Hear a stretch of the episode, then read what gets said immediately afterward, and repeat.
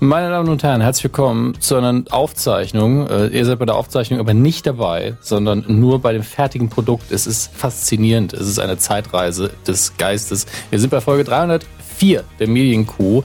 Heute die erste Folge von Herrn Körbers Sommerpause. Das heißt, wir haben uns auf das besonnen, was gut ist, was schon mal funktioniert hat. An meiner Seite heute jemand, ähm, der bereits einmal in meine Schuhe äh, schlüpfen musste und seitdem Fußpilz hat. Ähm, an meiner Seite heute Nils Bogelberg. Hi. Hallo, herzlich willkommen. Ja, also schön, ist, herzlich willkommen an mich selber. herzlich willkommen. Kommen Sie rein. Das wäre schön, wenn Thomas Gottschalk sich irgendwann selbst zu Gast hätte und einfach. Er, er wäre wär selbst sein bester Gastgeber, glaube ich. Ja, er wäre auch sein bester Gast. Das muss man auch mal sagen. Das stimmt. Das stimmt dass da noch keiner drauf gekommen ist. Also das, das wundert mich bei den ganzen Sendungen und den Formaten. Wobei, man kann nicht ausschließen, dass irgendjemand es ihm gepitcht hat, wenn man mal ehrlich ist. Mm, ja, obwohl, na, aber dann hätte es doch schon längst gemacht. Nee, das glaube ich nicht. Also höchstens sowas, wo Olli Dittrich oder äh, Kessler ihn dann spielt in ja. Maske. Ja, das, das würde er, glaube ich, sofort machen. Ja. Ähm, würde aber die Sendung immer wieder abbrechen und sagen, nein, also nicht wirklich abbrechen, sondern aus der Szene fallen und sagen, nee, nee, du, das würde ich so nie sagen. Okay, du, mein Lieber. Ihr dürft euch, liebe Zuhörer, nicht daran stören, dass ich jetzt hier ab und zu was esse, weil ich, ich bin völlig unterzuckert. Mm, ich versuche nicht ins Mikrofon zu kauen. Ich weiß, wie ekelhaft einige von euch das finden. Aber da haben ja, ähm, muss man auch sagen, die Kollegen Schulz und Bimmermann dafür gesorgt, dass mittlerweile eine hohe Toleranz herrscht. Deswegen. Das, ähm, als, ich das letzte Mal, äh, als ich das letzte Mal zu Gast war und dich hier vertreten habe, da war das ja dann sozusagen äh, die Medien Coup. Mhm. Heute Oder ist es Buck. das Medienbu. Mhm. Oder der Medienhub könnte man eigentlich auch machen. Der Medienhub. Ja. Und jetzt muss eigentlich nur noch eine Folge, wo ich euch beide vertrete sein. Dann haben wir den Medienbub. Das könnte so ein Spin-off sein. Ja. Fände ich eigentlich ganz lustig. Wo du uns ab und zu komplett vertrittst. Hätte was. Ähm, ja, aber müssen aber wir, glaube ich, nicht. Wir zahlen schlecht. Ja, also. nee, es muss auch, glaube ich, wir haben da ja alle, also, es ist ja schöner, wenn einer von euch dabei ist. Ja, finde ich auch. Finde es immer gut, wenn einer von uns da ist. ähm, Lass uns einfach starten. Ich ja. glaube, das Chaos wird sich heute sowieso ein bisschen über die Sendung strecken, weil es ja nicht die ähm, ganz normale Verteilung ist. Ich wollte nur sagen, ich wollte mich nur nochmal für die Einladung bedanken, weil ich fand das nämlich so schön, als ich das letzte Mal mit Körper gemacht habe, äh, mhm. dass das so vielen Leuten gefallen hat. Das hat mich wirklich extrem, ich, kann man ja vorher nie wissen. Und äh, mich hat das sehr gefreut. Ich habe das alles gelesen. Ich fand das sehr äh, niedlich von euren Hörern und äh, vielen Dank dafür nochmal. Also an die ich Hörer. Ich fand das Feedback auch hervorragend und klopft mir so ein bisschen selbst auf die Schulter, weil es ja meine Idee war. Aber ich, ich, dachte mir schon, dass äh, die Leute, also unsere Hörer dich sowieso schon mögen und dass du da einfach sehr gut reinpasst. Ja. Ähm, und das hat sich bewiesen, Gott sei Dank, äh, was sehr gut ist, weil falls wir doch mal wieder ab und zu ausfallen oder Urlaub machen. ähm, und äh, wir werden jetzt, ich weiß nicht, wer Körber das damals gemacht hat, aber ich werde jetzt das normale Intro abspielen. Das heißt, wenn dann äh, Kevin Körber gesagt wird, sagst du, irgendwie, das ist falsch. Ich bin gar nicht Kevin Körber oder so. Okay. So sage ich das dann, dann auch, oder? Äh, du kannst ganz frei interpretieren. ich ja, versuche also jetzt mal genau den Ton zu treffen, den du gerade hattest. dieses total überraschte, authentische, ja, ja. dieses, ähm, dieses überrascht authentische, gerade aus dem Bett gefallene. Aber man muss dazu sagen, dass ich den Teaser, den Herr Körber normalerweise schreibt, gar nicht geschrieben habe und dir auch nichts vorliegt. Das heißt, dass ich die Themen nur ganz kurz am Schluss abhandeln werde. Okay. Und äh, nicht das übliche. Ich will die Hörer einfach nur ein bisschen entschleunigen, weil es gibt einige, die äh, sind auf diese Struktur der Kuh angewiesen. Und die so, nein, ihr müsst dann ganz kurz die Themen anreißen. Ja. Äh, und, und das wird dann so, so OCD-mäßig, da muss man aufpassen. Deswegen seid schon mal darauf vorbereitet. Es ist alles ein bisschen anders heute, aber es ist doch immer noch eine schöne Folge Medienkuh, hoffe ich jedenfalls. Und deswegen spielen wir jetzt das Intro ab, denn das gehört einfach dazu. Absolut. Medienkuh. Der Podcast rund um Film, Funk und Fernsehen. Mit Kevin Körber. Äh, nee. Dominik Hammes und diesen Themen. ja, dieses Timing zu treffen ist auch nicht das Einfachste. Ähm, wir werden heute über sehr, sehr viel reden. Wir haben tatsächlich recht viele Fernsehthemen, obwohl der Körper nicht da ist. Aber Nils ist da ja und äh, ich muss jetzt aufhören, die Nils zu senden, denn äh, es ist die Medienkuh, der Herr Buckelberg. ähm, ist auch im Fernsehen und im Film Experte. Er kann uns beide ersetzen. Heute ersetzt er mehr Herrn Körber. Die Themen habe trotzdem ich rausgesucht, denn das ist irgendwo mein Job dann. Ähm, aber äh, wir werden heute über Netflix reden. Wir werden über ähm, die berühmten, den berühmten Gott Jauchberger reden. Wir werden ein bisschen über Quoten reden, ein bisschen DSDS, ein bisschen Sat 1. Es ist alles so ein bisschen dabei. Deswegen lehnt euch zurück, entspannt euch und freut euch vor allen Dingen auf die Rückkehr eines Aliens. Ähm, denn anscheinend arbeitet man an einem Reboot, mit dem man jetzt nicht so gerechnet hat. äh, aber gleichzeitig ist es auch keine Überraschung, denn alles will ja gerebootet werden. Denn es könnte ja Geld bringen, nämlich Alf. Ja. Puh. Ähm, ich war kurz beleidigt, weil ich dachte, mit Rückkehr eines Aliens meinst du mich äh, hier in die Medienkuh, aber äh, Gott sei Dank hast du über Alf gesprochen. ähm, wie, wie stehst du zu Alf? Also bei dem Cover weiß ich es ja. Also ich, sie, sie, ja. Ich, ich fand Alf immer gut. Ich habe das damals gerne geguckt. Ich hatte sogar eine Jeans mit Alf-Aufdruck, äh, als das damals im Fernsehen lief. Ähm, wo natürlich drauf stand Null Problemo äh, und so ein, so ein Alf-Gesicht. Also ich hatte dann auch die Alf-Maxi-Single Stuck on Earth, äh, weil ich als Kind gedacht habe, da hört man dann Alf drauf. Man hat den dann halt im Original gehört und das war für einen kleinen Jungen aus dem rheinischen Speckgürtel natürlich sehr unbefriedigend, weil ich es nicht so richtig verstanden habe. Aber ich hatte ja äh, auch mehrere Alf-Hörspiele von mhm. Karussell und mein Lieblingshörspiel war immer das, wo er äh, das Lied schreibt. Ich glaube für Lynn sogar. Ähm, ja, er schreibt ein Buch, für, äh, ein Buch genau, ein Lied für Lynn. Das, die hatte ich auch. Die, die war ich, hervorragend. Die, ich fand den Song so cool und ich fand aber auch, es fängt ja auch an, und das ist so geil, dass das damals auch übersetzt wurde. Ähm, er singt ja am Anfang immer Hilf mir, Ronda, hilf. Mhm. Ähm, was ja ein Beach Boys Song eigentlich ist und äh, die deutsche Synchro hat auch das damals gerne übersetzt. Ähm, also ich habe ich hab durchaus einen Softspot für Alf. Ich mochte den immer. Ich fand das irgendwie immer, ich habe das immer gerne geguckt. Ich muss allerdings sagen, dass mein Schock über das, über das geplante Reboot relativ gering ist, weil ich finde, also wenn man irgendwas rebooten kann, dann Alf. Das ist doch easy. Ich meine, wahrscheinlich wird er dann ge-CGI'd, das wäre natürlich Horror. Oh Gott. Ja, äh, das ist, glaube ich, zu befürchten. Aber ansonsten finde ich, dass Alf irgendwie sich ganz gut eignet zum Reboot im Gegensatz zu vielen anderen äh, 80er Jahre Serien-Reboots, die uns jetzt noch ins Haus stehen und die deutlich gruseliger aussehen, als ein Alf-Reboot jemals aussehen könnte.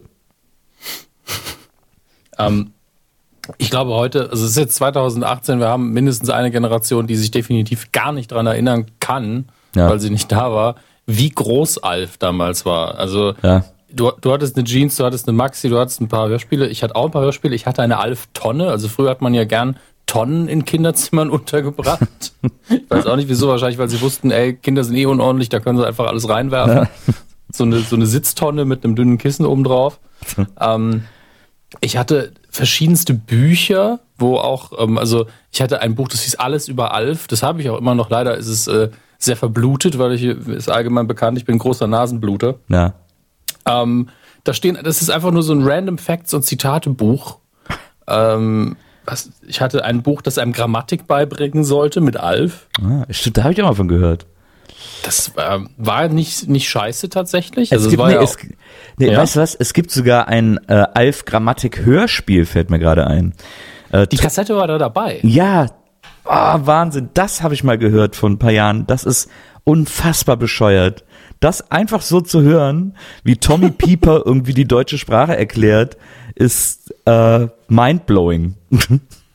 Vor allen Dingen, wenn er dann irgendwann bei einem Bayer anruft, wenn es um Dialekte ja, geht. Ja, genau, ja, stimmt. Und der irgendwann Saupreis mehr mechanischer und dann auflegt.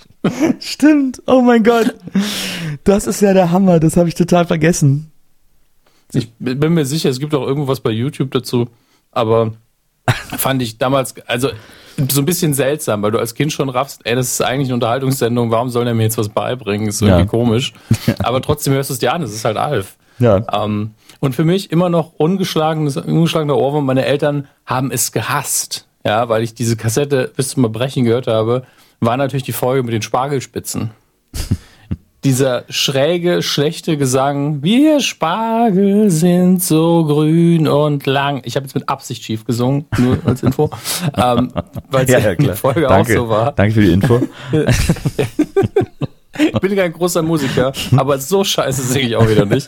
Ähm, und äh, das werde ich nie vergessen. Es hat, ich habe noch nie einen Ohrwurm gehabt, auch danach nie wieder, von einem Lied, das so schlecht gesungen war. Aber ich habe das bestimmt ein paar Wochen lang jeden Tag gehört und meine Eltern sind einfach durchgedreht, ja. weil sie nur im Kopf auch nur noch diese verdammten Spargel. Ich habe, glaube ich, ein ganzes Jahr lang keinen Spargel deswegen. Ja, Aber also äh, Alf ist auf jeden Fall ikonografisch. Das, äh, ich meine, es gibt ja durch die Jahre hinweg immer wieder äh, Aliens, die wir lieb hatten. Ähm, angefangen bei, keine Ahnung, Morg vom Org mhm. äh, mit Robin Williams, dann in den 80ern natürlich E.T. als die allergrößte äh, außerirdische Lebensform. Übrigens bei E.T. fällt mir mal ein, damals kamen gerade diese Spiralschlüsselbänder auf die man ja auch heute noch kennt, als Haargummi oder so, dieses so Spiralkabel. Mhm. Äh, und gab es damals als Schlüsselbänder und die wurden dann ET-Bänder genannt. Einfach so. Also es hat ja nichts mit ET zu tun. Aber man hat gesagt, wir führen diese beiden Dinge irgendwie zusammen und nennen das halt einfach so. Ähm, Vielleicht verkauft sich's ja. Genau, na, genau. Das weiß ich noch, dass die immer ET-Bänder hießen. Naja, und dann kam so Ende 80er, Anfang 90er, äh, kam dann Alf irgendwie. Also gibt's gibt's heute noch ein Alien, das alle mögen? Gibt's ein aktuelles Alien, das alle mögen? Das ist aber auch ein bisschen unübersichtlich geworden. Es gibt ja so das viel stimmt. Zeug. Ja, das stimmt. Ähm, aber so das Alien, wahrscheinlich ist, äh, sehen wir irgendwie gerade den Wald vor lauter Bäumen nicht, aber mir fällt nichts ein tatsächlich. Mir fällt auch nicht Vielleicht fällt uns der später was. Aber es ist ja, also Alf könnte das durchaus, ich, ich, ich bin schon, ich finde so ein Reboot schon interessant, vor allem, weil da, weil das ja auch mit ziemlich hoher Wahrscheinlichkeit auch mit einem gewissen Redesign einherginge. Äh, und was man an Alf irgendwie ändern oder verbessern will oder äh, interessanter machen will, weil bei dem war ja das Gute, dass der so klein war und so ein bisschen untersetzt und so pelzig und so eine hässliche Nase und so. Das war ja irgendwie eine gute Mische. Da äh, bin ich schon, finde ich schon interessant, was sie dann da neu dran machen wollen. Ja, ist ein bisschen, ja, man ist halt so ein bisschen hin und her gerissen immer. Man hat ja Reboots erlebt, die richtig gut waren, welche, die belanglos sind und auch welche, wo sie es einfach komplett in den Sand gesetzt haben. Ja. Also ohne jetzt über das Original urteilen zu wollen, aber zum Beispiel bei Knight Rider haben sie es auch immer wieder versucht und das ging immer in die Hose. Aber ähm, da kommt doch jetzt ein Kinofilm, glaube ich. Von Knight Rider? Ja. Ich schließe es nie aus, aber ich sag mal so, ich glaube, dass die da sehr oft äh, vertane Chancen haben äh, bei Night Rider, weil eigentlich könnte man die Sendung sehr gut aufziehen. Eigentlich bietet die Grundstory genug, um tatsächlich auch eine ernstere Geschichte draus zu machen. Ja. Weil 2018 kannst du halt nicht mehr Michael Knight haben, der als gefeierter, einsamer Held durch die Gegend fährt, immer in jeder Stadt eine Frau knutscht und ein Problem löst und dann weiterfährt und ist ein ausgeglichener Mensch. Das, äh, ja, das funktioniert, glaube ich, nicht mehr. Das ist ja auch ein bisschen schade. So Monster of the Week ist irgendwie so ein bisschen verloren gegangen in der heutigen Serien, im heutigen Serienzeitalter. Da hast du recht, das würde mich auch nicht stören, aber ich meine einfach, dieser Charakter ist eigentlich, müsste eigentlich viel kaputter sein, als er dargestellt worden ja, ist. Ja. ja, aber das hatte, das, aber da hast du recht. Also ich meine, das ist ja in der Figur tatsächlich auch ein bisschen angelegt. Also den kann man ja heute deutlich, deutlich mehr Brüchen zeichnen, die aber trotzdem nicht so weit von der Ursprungsfigur abweichen, genau. als dass die nicht mehr plausibel werden oder so. Also das gibt's, das bietet der schon an eigentlich. Ja, das, das ist halt mein Punkt. Also deswegen, das ist immer vertan. Immer wenn sie das machen, ist es wieder irgendwas Kitschiges, aber mhm. nicht den gleichen Charme. Mhm. Und dann kann man doch ruhig ein bisschen mehr Tiefe zeigen und sagen, hey, vielleicht ist er Alkoholiker, hm. muss nicht sein. ist einfach nur sowas, was sich anbietet. Das ja. Auto fährt von alleine. Ich meine, warum soll er nicht trinken? Vielleicht, also, ist, er, vielleicht ist er Alkoholiker und isst so nachts auf seinem Teppich immer Burger oben ohne. Ja, ist vielleicht too close to home, ich weiß es nicht.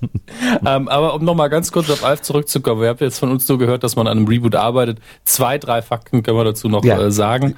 Gib's ähm, uns. Erstmal, ja, im Original lief das Ding nur vier Staffeln auf NBC, NBC hätte man mhm. nicht gedacht. Heute würde man sagen, waren bestimmt zehn. Äh, es gab später noch einen Kinofilm, der war mäßig, sag ich mal. Ähm, und die neue Story soll wohl, so simpel wie es eben klingt, sich darum drehen, dass Alf zurück auf die Erde kommt und wieder bei einer neuen Familie unterkommt. Wobei ich mich frage, was, war das das Ende vom Kinofilm, dass er abgeholt worden ist? Ich glaube ja. Ja, ich glaube auch. Aber dann ist er ja, dann wird er wahrscheinlich gar nicht geredesigned, weil es, sie beziehen sich ja dann so krass aufs Original, dass die einfach das alte Kostüm wieder ist wahrscheinlich einer drüber gestolpert, als sie gerade das Lager aufgeräumt haben. Dann haben sie gesagt, komm, können wir doch nochmal machen. Was ist das denn? Das ist ja wieder, oh, es ist Alf. Ähm, Man soll aber anscheinend auch die Original ähm, Erfinder der Figur, Tom Patchett und Paul Fusco, nochmal mit an Bord haben. Und dann ist natürlich die Frage, im Original hatte er natürlich auch eine sehr einprägsame Stimme, ähm, nämlich die von Paul Fusco selbst. Und ob der das dann nochmal spricht, denn die Stimme macht bei Alf natürlich viel aus. Also ich ja. finde für die Zeit sehr gute ähm, Schreiberei, Comedy-mäßig. Ähm, also im Sitcom-Bereich tatsächlich für mich eins der schönsten, weil so eine Gagdichte, die in, in, im Sinne von Sarkasmus und Schwachsinn habe ich selten erlebt zu der Zeit. Ja. Äh, und dann ist es eben diese Stimme, die das Ganze abliefert. Es gibt natürlich auch diese traurigen ähm, Making-of-Videos, wo Paul Fasco einfach zwischen den Szenen so richtig rassistische Sprüche klopft. Ähm, ich hoffe, dass sie das ähm, nicht mehr machen, sagen wir es mal so. sonst, äh, sonst geht er den Roseanne Way. Ja, sehr, da würde man sehr bewusst gegen die Wand rennen, glaube ich. Äh, und als Nebeninfo sieht es so aus, als hätten wir gerade schon wieder sehr, sehr viele neue Reboots, wie zum Beispiel von Charmed wird anstehen. Natürlich, wir brauchen ein neues Charmed. Ähm, wird auf jeden Fall wieder funktionieren, weil Charmed ja immer eine sehr einfache Formel hatte.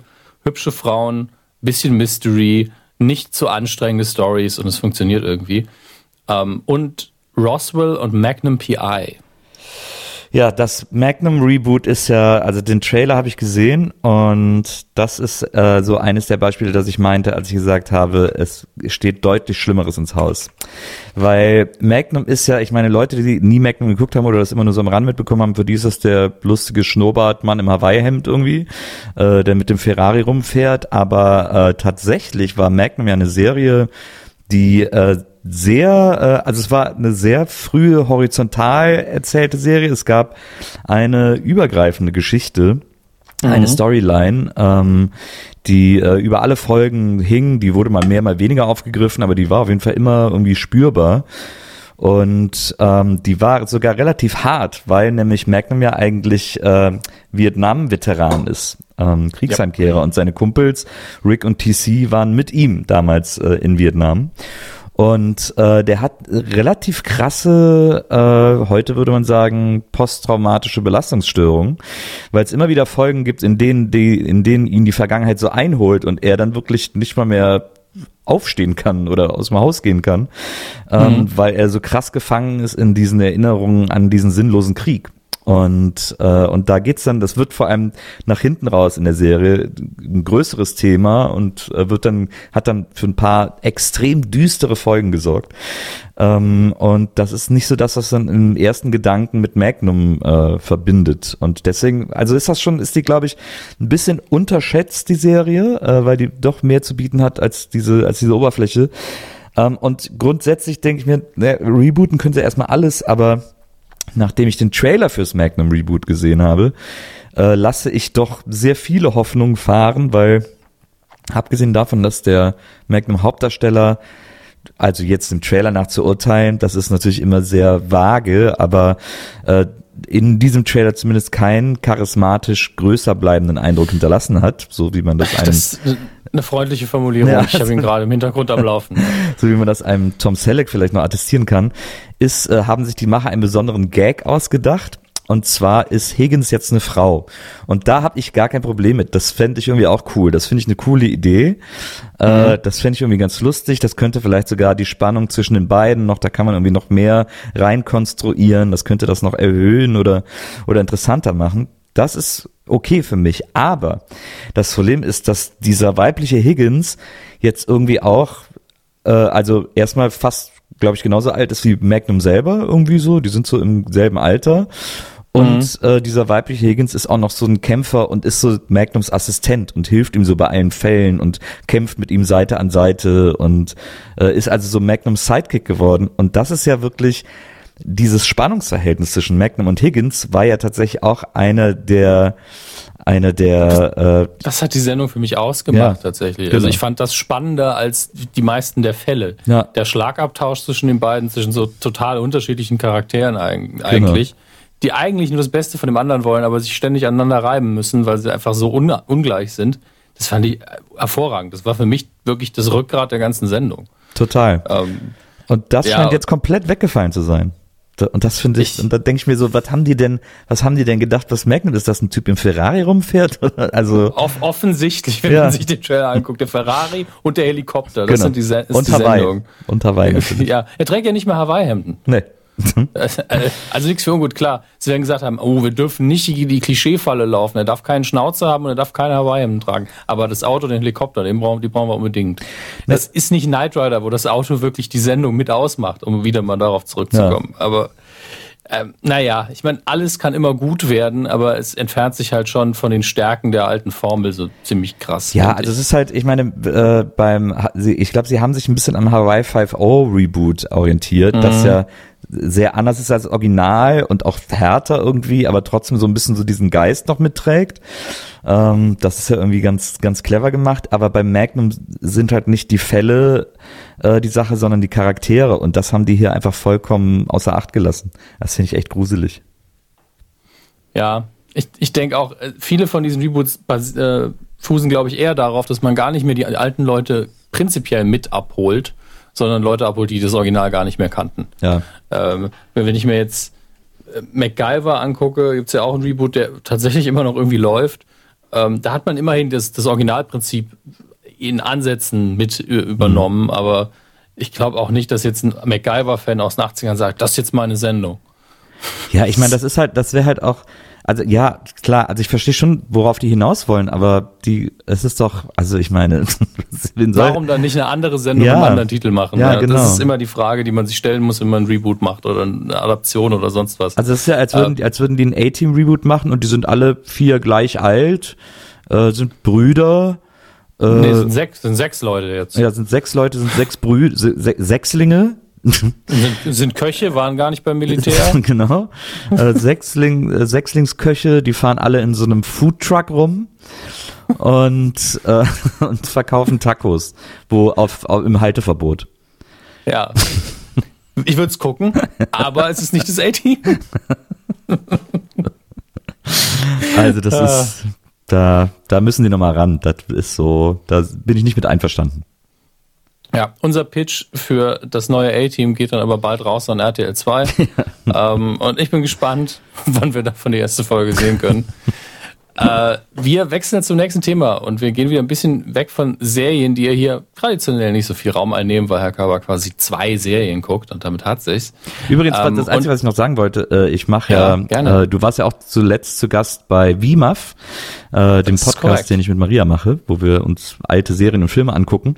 Und das war sehr schön ja, das war tatsächlich auch sehr schön mit dir. Und äh, es gibt äh, alle fünf Folgen, gucken Maria und ich alleine zwei Folgen Lindenstraße. Und ich weiß äh, auch nicht, wie sie es mit dir aushält. ja, sie, diese Folgen heißen dann auch tatsächlich Meine Freundin hasst die Lindenstraße, weil Maria das absolut Horror findet. Ähm, und wir reden. Das ist ein sehr smartes Konzept. Ich glaube wirklich, damit habt ihr bei vielen Leuten so, ja, geht mir genauso äh, ins Herz getroffen. Und wir gucken halt von Anfang an, also gucken gerade so die alten Folgen aus den 80ern Geil. und so. Und sie hat das noch nie gesehen. Und dann, und sie nennt äh, Hans Beimer konsequent Willy Tanner. Nur um nochmal diese Alp-Sache. Sie nennt ihn die ganze Zeit Willy Tanner. Und dann hat zuletzt jemand einen Kommentar geschrieben, äh, so ein bisschen Twilight Zone verschwörungsmäßig, äh, mindblowing, alle sind fertig, dass äh, Willy Tanner und Hans Beimer sich anscheinend nicht nur irgendwie einen Optiker teilen, äh, der nur ein Brillenmodell führt, sondern beide sind Sozialarbeiter und beide mhm. arbeiten im Jugendamt. Ja, man muss aber dazu sagen, dass sowohl dieses Brillengestell als auch der Beruf des Sozialarbeiters in den 80ern sehr in waren. Ja, und auch sehr zusammengehört haben. Ja.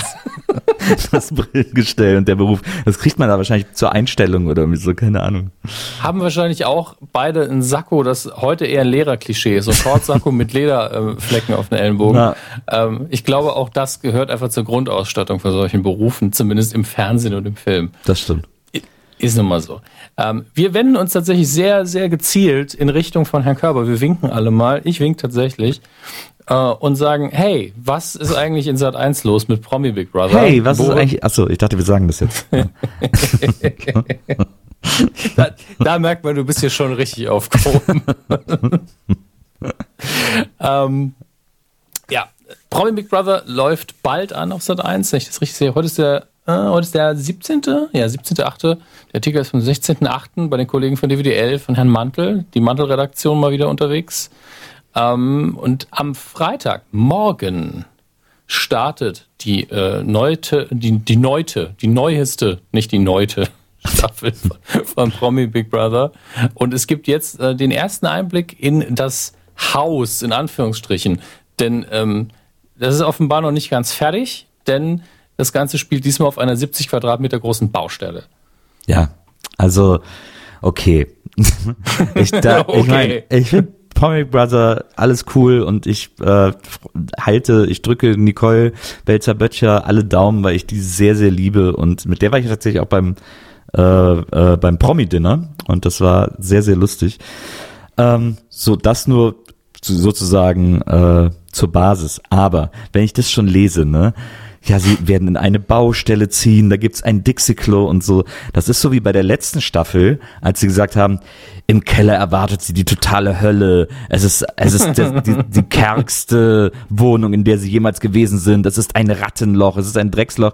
Und du siehst dann halt diesen Keller, der so ein normaler Camping Platz, Duschraum oder was auch immer ist, wo mit so brauner Farbe so Dreck an die Wand gemalt wurde. Und es ist jedes Mal so super gar nicht fertig irgendwie. Lass doch da, lass doch da mal irgendwie, keine Ahnung, äh, Kids irgendwie 18-Jährige ihren ihren Schulabschluss feiern äh, und lass die dann da einziehen irgendwie. Also lass doch mal richtigen Dreck da machen, aber doch nicht immer diesen diesen Dreck an die Wand pinseln und sagen, oh, sie leben in einem Drecksloch. Und das wird jetzt auf der Baustelle, da werden jetzt wahrscheinlich, da wird wahrscheinlich eine Schubkarre in der Ecke stehen und so ein so ein Sack Zement und dann wird so die Bettdecken, die dann so super gemütlich gemütliche Daunendecken sind, werden mit so alten Laken, wo so, wo so, wo so ein Baustellenhelm drauf gedruckt ist, überzogen, äh, damit wir alle denken, oh, die müssen jetzt auf einer Baustelle wohnen. Also ich habe die, es gibt drei Bilder, die bei DWDL angehängt sind. Es sieht schon recht baumäßig aus, auch halbwegs authentisch, aber sehr klein. Also das, irgendwie aber, so. Also entschuldige, jetzt mal äh, wirklich, ich muss da, ich muss intervenieren. ich sehe ja die gleichen Bilder wie du. Ja, natürlich. Das sieht doch null authent, das sieht doch was. Hast du schon mal eine Baustelle gesehen? Nein, ich habe auf einer Baustelle gelebt. Ähm. das ist die sauberste, aufgeräumte Baustelle des Universums und da stehen Sachen rum, die werden normalerweise hier vorne beim Trödelhändler verkauft. So, also letztlich, sagen wir mal so, es sieht ein bisschen aus wie Camping, aber in, und es ist nicht hübsch, aber es sind natürlich auch keine unzumutbaren Zustände. Ja. Das auf gar keinen Fall. Es ist auch keine Baustelle. Also es ist. Nein. Es ist ein, das ist das Thema. Es ist so ein bisschen wie, als hätte man auf seinem Windows-Rechner das Desktop-Thema Baustelle, ist halt immer noch ein Windows-Rechner. Ja, ja, genau. Ja. Ist, so, das ist, Darauf können wir uns, glaube ich, einigen. Ja.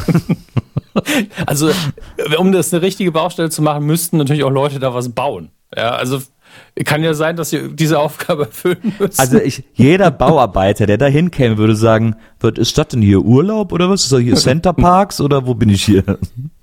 Ja, und für den Urlaub ist es halt einfach der Hauptsache hässlich. Ich meine, das war's.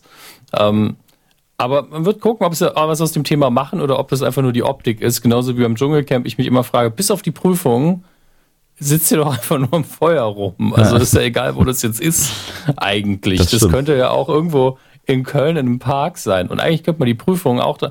Okay, RTL will das bestimmt nicht hören, was ich da sage, aber dafür bis nach Australien zu fliegen ist eigentlich Quatsch, wenn man mal ehrlich ist. Das stimmt. Aber da ist man irgendwie gut isoliert, glaube ich. Darum geht es da einfach am anderen Ende ja, der Welt. Ich denke auch, das ist äh, für Zuschauer und für Teilnehmer ist das eher so, wow, ich bin wirklich im Dschungel. Krass. Ja, ja und ich glaube, das, das ist einfach diese zehn Minuten, bis sie, ja, die sehen, ja, okay, bin ich halt im scheiß Dschungel, aber und ist ja auch wieder egal. Ähm, die Kandidatenliste ist voll von Menschen, die mir nichts sagen, obwohl wir die mehrfach schon durchgegangen sind, zumindest die, ähm, als sie noch nicht feststanden, die Gerüchte. Jetzt steht sie ja fest, ja. wer alles da ist. Weißt, weißt du, wer da teilnimmt? Ja, ach, das ist ja wie immer, da kennt man ja viele nicht, aber das muss auch immer nichts heißen, weil irgendwer wird die schon kennen. Also da ist ja diese Katja Krasavice oder wie die heißt, das ist doch die, die immer so Sex, ja. Sex-Videos auf YouTube macht, wo man keinen Sex zeigen darf. Ähm, äh, dann äh, Nicole eben, dann ist, das, das fand ich am weirdesten, irgendein Zauberer aus der Schweiz oder so. genau. Wo alle so, also jetzt habt ihr wirklich irgendwie niemand mehr gefunden, wenn der jetzt irgendwie da einzieht.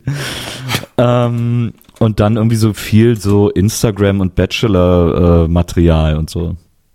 Ich meine, letztlich sagt es überhaupt nichts über die Sendung aus, ähm, wer da ist, weil jeder kann sauunterhaltsam sein ja. und jeder, den man schon richtig gut kennt, wo man denkt, wow, wow, der ist da, kann auch einfach total stinklangweilig sein bei so einer Sendung. Das stimmt. Ähm, deswegen dieses Aburteilen von Namen ist natürlich auch immer so ein bisschen, es gehört ja so ein bisschen dazu, auch zum, also dieses Gehässe, äh, Gehäss, Gehässische. Ja. Jetzt darf der Saarländer komplett in die Falle. Ist das jetzt ein SCH? Ist das ein CH? Puh, keine Ahnung. Das Gehässische. Ähm, das Gehässische, hm? kennt man doch. Appleboy und Gehässisch. ähm, und äh, dementsprechend muss man das auch immer so ein bisschen als Unterhaltung sehen, wenn man darüber redet. Aber es ist auch wirklich mit, mit Katja Krasowitsch ist ja wirklich so, wo man da sitzt, so, okay, ist das jetzt, für wen ist das jetzt ein Auf und für wen ist es ein Abstieg, dass sie da teilnimmt? Also man kann es wirklich nicht mehr so genau festlegen, was jetzt besser ist für die Leute. Ja. Ähm, und äh, es zeigt sich eben auch mal wieder, wie viel hier einfach recycelt wird. Hier, Daniel Völz, da steht einfach, also wirklich Wikipedia mal wieder, ne? ist ja immer richtig, was in der Wikipedia steht. und da steht Teilnehmername und die nächste Spalte ist bekannt geworden als. Und das finde ich schön. Daniel Völz, der Bachelor. Ja. Okay, also Reality. Silvia Wolny, Reality-TV-Darstellerin. Cora Schumacher, Ex-Frau von Ralf Schumacher, Rennfahrerin. Okay, kann man äh, wäre auch nach 90er Standards noch ein Promi. Ja. Alfonso Williams, Gewinner von Deutschland zu den Superstar, nochmal Fernsehen. Katja Krasowitsch, YouTube-Star, ergibt keinen Sinn. Äh, Nicole Preisler-Böttcher, Schauspielerin, Tochter von Grit Böttcher, auch das traditionelle Promi. Sophia Vegas, Erotikmodel, Ex-Ehefrau von Bert Wollersheim, also letztlich auch wieder TV. Ja. Ähm, Karl-Heinz Richard äh, von Sein Wittgenstein, Reality-TV-Darsteller. Ähm, Johannes Haller, Kandidat bei Die Bachelorette und Bachelor in Paradise. Äh, Catherine Schulze, Kandidatin bei Kirby Supermodel, echt schön kurvig und Love Island. Äh, dann haben wir noch einen Leichtathletik-Europameister, Pascal Bärenbruch und Mike Shiva, der Hellseher. Ja, der Hellseher, ja. genau, nicht Zauberer. Hellseher. Ich glaube, war, war der nicht bei, bei, äh, bei Astro TV und sowas? Keine Ahnung, das weiß ich nicht. Ah, Zurzeit moderiert beim Schweizer TV-Sender Schweiz fünf praktisch täglich mehrere Sendungen, Stunden die Sendung Mike Schiever, die Zukunft. ei, ei, ei, na gut. Ähm, er hat, äh, wow, wow, Entschuldigung, ich möchte, diesen Buchtitel möchte ich niemandem vorenthalten. Er hat ein, unter anderem ein Buch geschrieben, das da heißt, ich, Mike Shiva, die Wahrheit über die, in Anführungsstrichen, Wahrheit. Oh. ist nicht schlecht. Ein bisschen lang, etwas sperrig, aber nicht schlecht. Lass ich unkommentiert stehen. ähm, das, das soll sein mit Promi Big Brother. Am Freitag geht's los. Äh, ich, ich hoffe, Herr Körber äh, schläft, glaube ich, im Hotel und nicht auf der Baustelle. Das ist sehr schön für ihn. Und äh, ich drücke ihm alle Daumen, wie immer, und mal gucken. Vielleicht schaue ich tatsächlich mal rein. Ist ja interessant. Hat ja nichts zu tun. Ist ja interessant, dass äh, Jochen Schropp nicht mehr, also letztes Jahr war ja äh, Schropp und Bendel zusammen, die beiden Jochens. Mhm. Und da muss man ja auch wirklich sagen, äh, da also so gut ich beide einzeln irgendwie auch finde, da zwischen denen da wirklich gar keine Chemie. Das war echt der absolute oh. Wahnsinn, wenn man die Doppelmoderation von denen gesehen hat. Das war wirklich jedes Mal so krass abgelesen und so gar nicht zusammengehend. Also vielleicht mögen sie sich privat, aber das haben sie geschafft, äh, gut zu verbergen, ähm, weil das war wirklich, da haben sich, glaube ich, die ein oder anderen gedacht, ach fuck, die Idee war vielleicht doch nicht so gut. Das ist schade, weil, wie du schon gesagt hast, die sind einzeln selbst wenn man sie nicht mögen würde, sind sie im Einzelnen sehr gute Moderatoren. Und wenn da die Chemie nicht, nicht passt, da kann man halt nichts tun. Mhm. Ne? Aber wirklich schade. Na. Ich mag die eigentlich auch beide. Und ähm, gerade, ja, lassen wir so stehen. Es ist schade, aber die beiden äh, werden ja auch weiterhin moderieren, dann eben einzeln. Es wird ähm, ja, glaube ich, auch noch drei äh, Leute geben, die erst in der Show bekannt gegeben werden, die einziehen. Ne? Also drei Überraschungskandidaten. Jetzt habe ich schon alle Tabs wieder zugemacht, ja, aber nee, wenn du das so eine Erinnerung ich grad, hast, ich noch gelesen. Sehr gut. Äh, und das ist natürlich, da ist natürlich die Frage, ist das jetzt ein neues Konzept, um es spannender zu machen? Oder wenn man auch schon Mike Shiva reinholt, ähm, ist es wirklich. Der, der, weiß doch eh, wer kommt. Ist es wirklich so eng geworden mit den Gästen, dass man bis zum Schluss sagt, du und zur Not. Aber jetzt gucken wir mal, ob wir noch wen anders kriegen. Und also ich, ich vermute, dass bei so einer Sendung du ja immer bis zu fünf Kandidaten auf Halde haben musst, falls was ist. Naja. Also Krankheitsfall, bis irgendeiner hat keinen Bock mehr, da ist ja alles aber wen, möglich. Aber, aber wenn du wenn du Mike Schiever ins Haus holst, wen hast du auf Halde? Das ist, also, wenn das schon deine A-List ist, wen hast Thomas G. Hornauer. nee. Der, soweit ich gehört habe, jetzt bei YouNow täglich streamt. Da werde ich unbedingt noch reingucken ja, ja. müssen. Ähm, also, es ist ein Wunder, dass den noch keiner in seine Reality-Show gelassen hat. Vielleicht haben sie doch Angst. Ich weiß ja, es nicht. Ich glaube auch. Ähm, aber das, das wäre so jemand, wo ich sage, ey, lass den doch einfach, lass den doch mal bei, bei der Bachelorette antreten. Ja. Warum denn nicht? Why Warum not? immer diese, diese Schönlinge? Also, das sind ja alles attraktive Männer und verstehe ich auch, aber warum nicht mal jemand antreten lassen, der einfach sagt, hey, ich bin gestandener Mann, ich bin Unternehmer, ich bin Esoteriker, ich bin erfolgreich, ich bin reich, hallo, da bin ich, ich bin Thomas Gehornauer. Warum nicht? Einfach nur als Kontrast. Es hat ja so viele Männer, die da antreten. Ich verstehe es nicht. Schönheit kommt ja auch von innen. Also. Ja. Oder, Wer wüsste das besser kommt, als er? Eben, also Ganz, man muss ihm eins zugutehalten, er hat definitiv Charisma. Ja, und er ist Absolut. eine interessante Figur. Ich glaube wirklich, in, in einem Reality-TV, das, das wäre, da könnte er aufgehen wie ein Hefeteich. Also. Na. Ich, oh bin auf, ich bin auf jeden Fall sehr gespannt auf diese Promi Big Brother Staffel. Oftmals ist es ja so, äh, wir erinnern uns gerne zurück an Jay Kahn, wo auch alle so, hä, wer ist das? Ähm, oftmals äh, haben solche Kandidaten ja ein Potenzial, das man vorher noch gar nicht ahnt äh, wo wir dann ja. alle überrascht werden. Es wäre dem Format sehr zu wünschen. Vielleicht hält er einfach jeden Tag so einen Monolog und macht Lebensberatung für die Leute, legt ein paar Tarotkarten, macht ein Horoskop. Ja.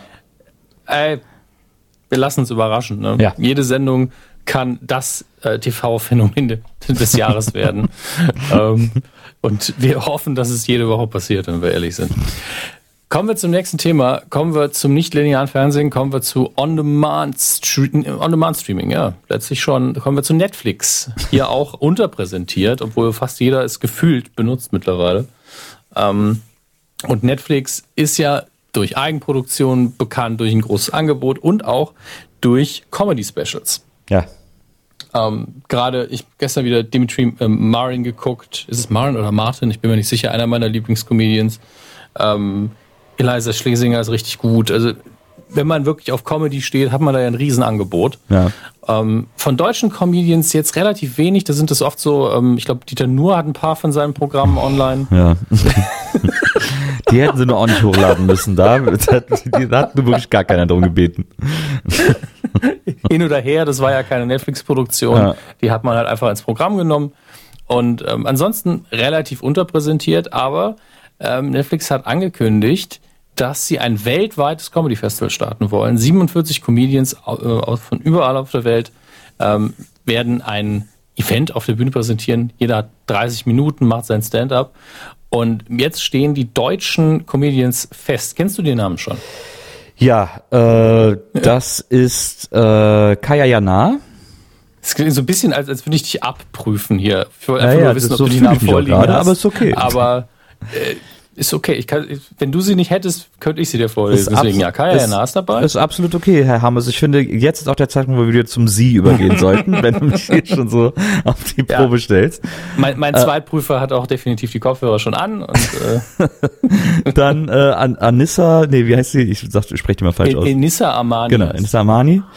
Ähm, und äh, überraschenderweise Ilka Bessin, äh, besser bekannt in ihrer damaligen, offensichtlich heute nicht mehr äh, angelegten Rolle als äh, Cindy aus Marzahn. Hm.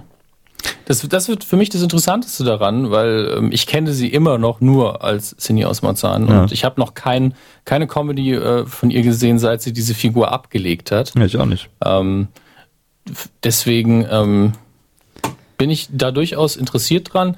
Ansonsten, Enissa Armani finde ich eine, also ich finde es eigentlich ist es eine gute Kombination, aber wenn man jetzt sagen würde, repräsentiert Deutschland, dann würde man vielleicht noch ein, zwei andere dazu nehmen, einfach nur, um es ein bisschen vielfältiger zu machen. Aber wenn es drei sein müssen, hey, warum nicht die? Ja, also man hat ähm, schon, man hat sich jetzt nicht wahnsinnig bemüht, die kredibilen rauszusuchen, sondern äh, hier ging es jetzt tatsächlich um Breitenwirkung offensichtlich. Mhm. Ähm, ich meine, Enissa Amani wird ja auch permanent gedisst, was ich auch ehrlich gesagt nicht so richtig verstehe. Die hat ja auch, sie ist ja tatsächlich eine der wenigen, die schon ein eigenes Netflix-Special hatte.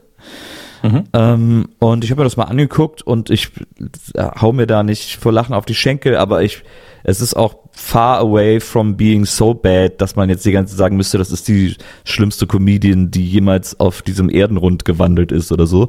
Ähm, die hat durchaus einen gewissen Witz. Meine Mutter würde immer sagen Mutterwitz. Das ist ein Lieblingswort meiner Mutter. Ähm, sie, die kann irgendwie gut erzählen, die kann irgendwie gut, äh, die ist, die hat eine gute Präsenz, finde ich. Also die, mhm. ich finde die schon angenehm zuzusehen. Wenn ihr jetzt noch jemand wirklich lustige Gags schreiben würde, dann würde die richtig krass äh, durch die Decke gehen, so, dann wäre das auch nochmal was anderes. Aber ich, aber dieses Dissen von der finde ich immer so ein bisschen sehr übertrieben und fast so ein bisschen misogyn oder so seltsam. Aber sei es drum. Ähm, für, äh, also, dass sie dabei in der Auswahl ist, hat mich jetzt erstmal nicht gewundert, weil wie gesagt, hatte schon ihr Netflix-Special und ist da anscheinend irgendwie vielleicht auch ganz gut mit denen irgendwie äh, zusammengekommen, dass man gesagt hat, komm, die nehmen wir auch wieder mit. Mhm. Kaya Jana finde ich zum Beispiel, ich habe einmal äh, ein Programm von ihm gesehen ähm, und war überrascht, dass das viel besser ist, als ich gedacht hätte. Ich dachte immer, das wäre auch so halblustig, aber äh, was er dann so in der Live-Show macht, war tatsächlich, habe ich tatsächlich lustig gefunden. Also fand ich echt gut. Ähm, deswegen bin ich damit auch fein, dass der da, ich habe manchmal das Gefühl, dass der ähm, besser ist, wenn er länger macht. Ähm, dass, dass der vielleicht in der Kürze der Zeit dann nicht so richtig zündende Gags bringen kann, aber wird man sehen. Und äh, ja, wie du ja sagst, Ilka Bessin ist natürlich sehr interessant. Ähm, das ist ja auch so ein bisschen der Coup dessen, sie genommen zu haben, ähm, dass noch keiner weiß, was sie macht, wenn sie nicht, wenn sie nicht irgendwie den rosa Jogginganzug anhat. Ja, das wird auch interessant sein und ich ich bin wirklich gespannt auf dieses Special, weil es ja auch, wie du schon gesagt hast, vielleicht ist, ist es mal schön zu sehen, was Kaya Jana macht in diesen 30 Minuten. Ja. Ähm, klar, er hat natürlich auch schon Auftritte hinter sich, die länger sind, aber im Fernsehen vor allen Dingen ist das halt immer sehr durchformatiert gewesen, was er gemacht hat ja. und ähm, sehr komprimiert und sehr noch mehr auf Breitenwirkung gestreut, was man ja auch versteht. Ich meine, du und ich, also sie und ich, das ist heute echt schlimm, ähm, haben ja auch damals wahrscheinlich jede Folge sieben Tage, sieben Köpfe gesehen und es gab ja nichts Konstruierteres. Ja. Es gab ja nichts mehr auf den Punkt getrimmtes, mehr auf den Gag geschriebenes als sieben Tage, sieben Köpfe. Aber, deswegen, Was, aber ich habe es auch, ja? ich habe es auch wirklich immer voller Hass geguckt. Ich habe ich hab's immer geguckt, habe jedes Mal gedacht, boah, ey, kann jemand bitte Kalle Pohl und Bernd Stelter da rausschmeißen, weil hör mal, wa, hör mal. Was, was soll ich denn mit denen, ey? Wer soll, was soll ich denn, was, wer soll denn die Gags glauben irgendwie so? Also da, ich war jedes Mal wütend, wenn ich das geguckt habe. Ich habe immer geguckt. Wir hatten ja nicht. Wir hatten nicht. Aber ich, ich bin ja ein paar Jahre jünger, deswegen habe ich es relativ lange noch ähm, so hingenommen, als das ist halt jetzt Comedy gerade im Fernsehen. Ja. Ähm, Gottes Willen. Und ähm, man hat, also ich habe ein bisschen gebraucht, um irgendwann durchzusteigen, aber es hat halt keinen Wiederanschauwert heutzutage. Aber wenn du daran zurückdenkst, bist du so, Nein, selbst in meiner Erinnerung merke ich, was da alles schiefgelaufen ja. ist und was daran doof war. Aber gleichzeitig, es war wirklich so ein Fernsehen für die, wo die Generation meiner Eltern und auch noch älter ähm, einfach das gucken konnte und gesagt, ja, das ist ganz nett, ich mag den, den und den. Der ist immer sehr frech. Also es war wirklich so eine Comedy-Seifenoper, ein bisschen, weil jeder seine Rolle hatte. Ja. Und äh, Bernd Stelter ist wirklich ein Phänomen in der Hinsicht, weil danach habe ich den fast nirgendwo mehr gesehen, außerhalb vom Karneval. Ja. Aus, außer äh, manchmal, wenn dann, im, äh, das erwähne ich immer wieder, als ich in irgendeiner ZDF-Talkshow zu einem sehr politisch ernsten Thema gesehen habe, wo 700 Gäste gefühlt geladen waren und er war dann der Repräsentant für den Mann von der Straße. ja. So, da hat er sich noch am sympathischsten verkauft. Also ich bin einfach Familienvater und ich würde gerne, dass diese Frage geklärt ist, wo ich so, okay, da hätten sie auch irgendjemand anders nehmen können, aber er man blamiert sich gerade nicht. Okay, gut. Ich habe den mal gesehen äh, am Karneval auf dem Altermarkt. Äh, da ist ja am 11.11. .11. immer Sessionseröffnung in Köln.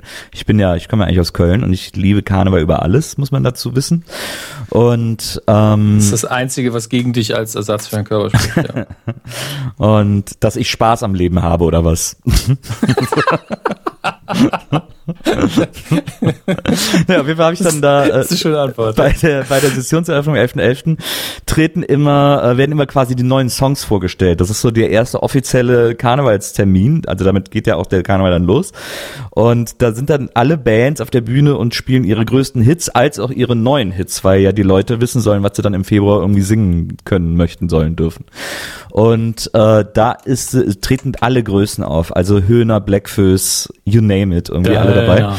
Und äh, da ist dann auch äh, in einem Jahr oder auch schon öfters mal Bernd Stelter aufgetreten und äh, hat dann da irgendwie mit Gitarre nur seine neuen Songs vorgestellt. Und weil da aber alle Bands spielen, dann spielen da äh, am 11.11. .11. spielen auf der Bühne an einem Tag 20, 30 Bands und das wird auch live im WDR übertragen und so. Das heißt, du hast zwei Songs max, also vielleicht hat Brings mal drei Songs, aber das ist dann auch das höchste der Gefühle. Und dann hat der Stelter, war dann so fertig mit dem Lied und äh, mit, dem, mit seinem zweiten Lied, ich glaube, das war wahrscheinlich, ich habe drei Haare auf der Brust und so ein paar im Publikum haben das so mitgesungen, wie das halt so ist an Karneval, die sind dann auch schon besoffen und so. Und dann hat der, äh, und dann nimmt der das Mikro und sagt, okay, ihr seid gut drauf, alles klar, das sehe ich. Dann spiele ich jetzt hier noch was für euch. Und dann haben sie mal meinen Saft abgedreht, weil halt seine Zeit vorbei war. Und dann hast du gesehen, wie er so richtig empört war, weil, ey, er ist doch der große Bernd Stelter, der bei sieben Tage, sieben Köpfe jeden Freitag bei RTL sitzt. Wie kann man so einem Mann den Saft abdrehen? Das ist doch nicht, das ist doch nicht zu fassen. Hat er sich irgendein anderes Mikro genommen und gesagt, ja, sorry Leute, ich darf hier nicht mehr. Äh, hier ist wohl hier nicht erlaubt. Ich gehe wieder. Und hat sich so auf der Bühne so beschwert und es war so, so, so unangenehm, äh, dass sich das, dass sich das so bei mir eingebrannt hat und für immer eine Bernd Stelt-Erinnerung bei mir bleiben wird. Bühnenfieber, sag ich mal. Das ja. ist natürlich schwierig. Ähm, muss ich dran denken, erinnerst du dich, als Mitch Ure in Deutschland nochmal so einen Hit hat oder in ganz Europa mit, mit Breath oder Breathe? Ich bin mir nicht mehr sicher, wie rum es ausgesprochen war in dem Fall. Also ich kann mit hundertprozentiger Sicherheit sagen, dass du einer der einzigen außer Mitch Ur sein dürftest, der sich noch an irgendeinen Hit von Mitch Ur erinnern kann.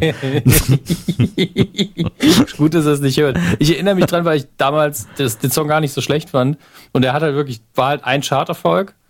Äh, und da war ja eigentlich, glaube ich, so der Höhepunkt seiner Karriere schon längst vorbei. Ja. Und da ist er dann überall nochmal durchgetingelt, durfte in jede Sendung. Und dann war er auf irgendeinem Festival oder Konzert live, das übertragen worden ist. Und die Leute gingen ihm offensichtlich nicht gut genug mit. Ja.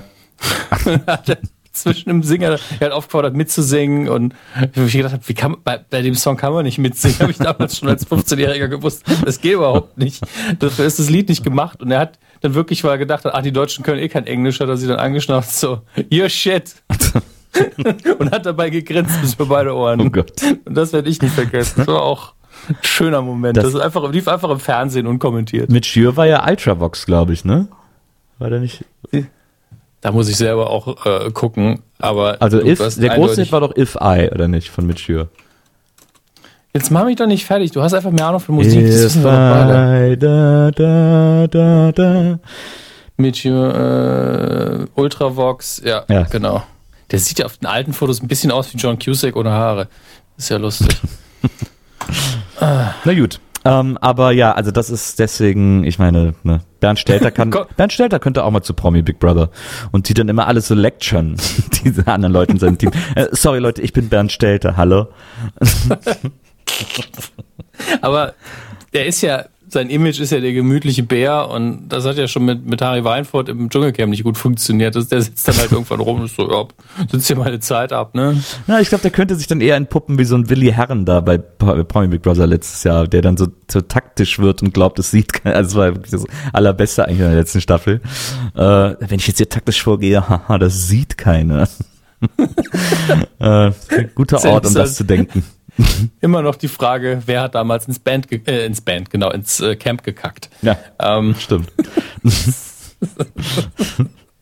Also das ist einmal passiert, das ist jetzt schon fast zehn Jahre her wahrscheinlich und trotzdem der einzige Moment, wo ich gedacht habe, klasse, das ist doch mal Fernsehen.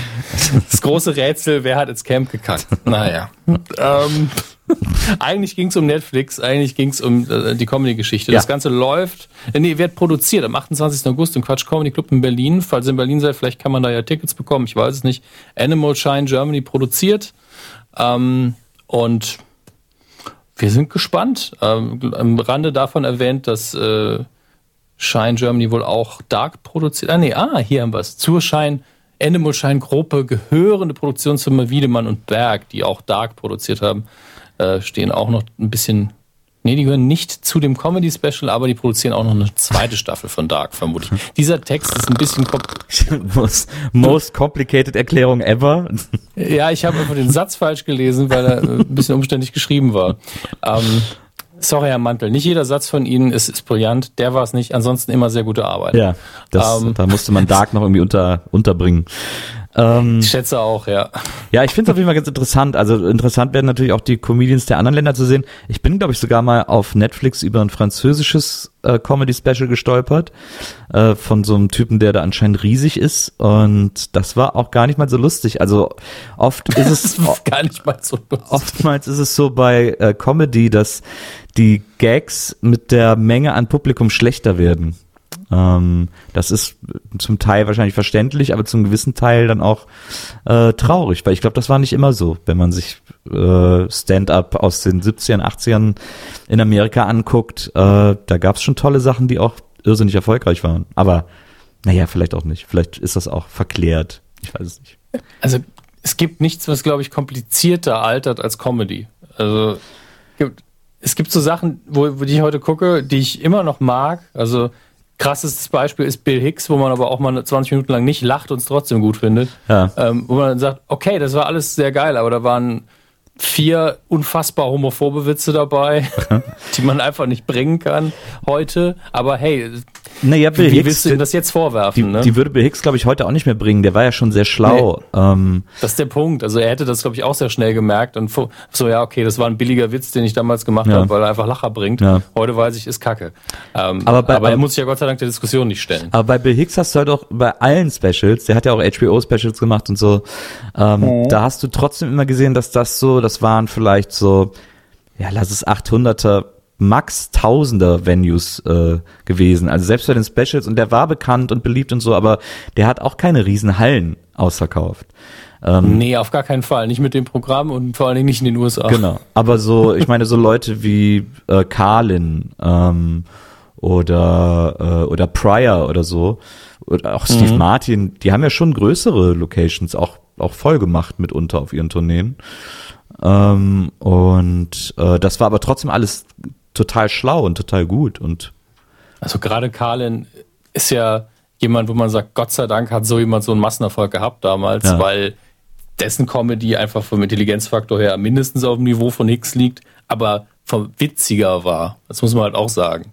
Carlin war halt handwerklich vielleicht der bessere Comedian. Ja.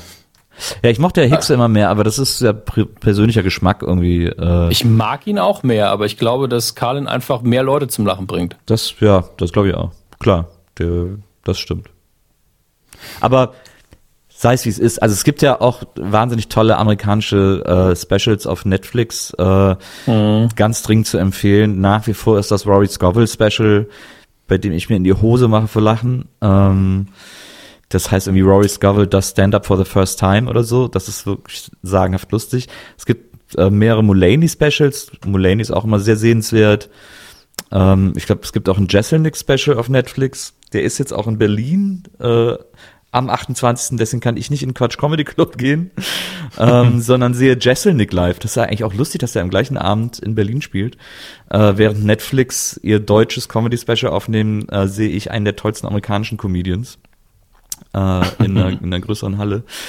Ähm, ja, äh, also ist ich ja ich keine Ahnung, ich finde diese deutsche Mischung ist schon, sie, also es ist ein bisschen angezogene Handbremse. Es ist schon, also alle drei sind lustig und haben Präsenz, aber haben so eine ähnliche, haben eine ähnliche Humor, äh, Richtung gefühlt. Also äh, was so Härtegrad betrifft. Man könnte ja zum Beispiel auch, mhm. man könnte ja Enissa nehmen und dann kann man aber noch einen Oliver Polak dazustellen. Also man kann ja auch so, man kann ja so ausscheren in so in so extrem, also nicht extreme, aber Polak ist ja schon schärfer als die drei zusammen so. Ähm, und äh, den hätte, der hat, hatte er nicht sogar auch schon ein Netflix-Special? Ich glaube ja. Ähm, also den hätte man ja dann statt äh, jemand anders nehmen können oder so. Das ist schon, man merkt schon, dass da jemand mit so einem Comedy-Geschmack oder jemand, der glaubt, dass die Deutschen nur einen Comedy-Geschmack haben, äh, diese Auswahl getroffen hat. Naja, ich, ich finde, es fühlt sich so an, als hätte man die sichere Nummer quasi gemacht. Mhm. Ähm, aber versucht trotzdem Abwechslung reinzubringen, weil es verschiedene Stile ja schon sind und verschiedene Ansatzpunkte. Aber das Recht, es ist halt alles relativ mainstreamig. Ja. Ähm, aber in Deutschland bist du halt dadurch, dass wir äh, diese Untergliederung ja auch haben mit Kabarett und Kleinkunst noch, wo ja einige unserer besten Komiker eigentlich sitzen, ja. ähm, äh, ist es einfach sehr seltsam, wie ich finde. Also es gibt einige im Kabarett, die machen gar nicht jetzt so krass politische Dinge, sind aber tausendmal witziger als einige, die äh, Comedy machen. Und irgendwie vereinen sich diese Welten fast nie. Also ja. ist, ich verstehe es auch nicht. Also in den USA wäre Carlin wäre bei uns ja wahrscheinlich Kabarett gewesen, ja, ja. wenn man mal ehrlich ja. ist. Und ich raffe es manchmal nicht. Ja, ich, ich verstehe es nicht, wieso jemand, der witzig ist, nicht einfach eine größere Bühne bekommt. Das, ja, das ist einfach ein unlogische Dinge sagt. Das hat sich das Bildungsbürgertum schön reserviert. Der Pöbel soll mal schön äh, blöde Sachen gucken, während wir uns hier die schlauen Sachen angucken. Das ist schon, das ist schon noch so eine Haltung aus den 70ern, 80ern, die da irgendwie, äh, die da noch drin steckt. Ja, die ja auch dazu führt, dass die ähm, intellektuelleren Komiker dann weniger Geld verdienen. Smart. Okay. Das, das, ist einfach sehr, sehr clever. Preaching the choir. Das alte ja. Problem. Aber ich finde auch, also zum Beispiel, ich finde, Netflix sollte mal ein, äh, wenn die mal wirklich auch aufregende und, äh, und neue und äh, unbekanntere äh, deutsche Comedy featuren wollen, dann müssten sie zum Beispiel mal Phil ein Special machen lassen. Ähm, Phil, nennt sich auch manchmal Phil the Schrill, ähm, ein Comiczeichner und Komiker aus Berlin. Der hat die Comics erfunden von Didi und Stulle, das kennen vielleicht zwei der Leute. Und äh, der tritt auf als Comedian und das ist mit das allerlustigste, was ich jemals gesehen habe. Ich habe den das letzte Mal gesehen hier in Berlin äh, im Mehringhof Theater äh, und es war, ich habe ich hab wirklich gedacht, ich spinne. Es war so, so lustig. Der spielt dann auch zwischendurch Lieder. Der hat dann ein Lied gesungen, äh, wo der Refrain immer war, ey, Tokotronic, ihr müsst nach eurem Auftritt immer alles durch vier teilen, aber ich kann alles behalten.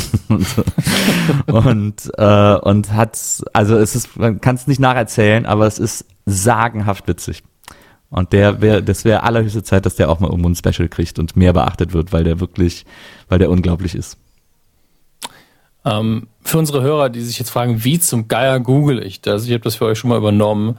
Philipp Tägert ist der bürgerliche Name. Sein Künstlername ist Phil mit F, F-I-L, Philipp aber mit PH. Ähm, und ihr findet es unter anderem auf fil-berlin.de und äh, Philipp Tägert könnt ihr auch einfach so googeln. Genau. Kleine Service, kleine Service. Oh, vielen Dank. du so, oh Wahnsinn, der hat, der hat eine eigene Seite. ähm, ähm, Sollen wir weitermachen? Kommen wir zum nächsten Thema.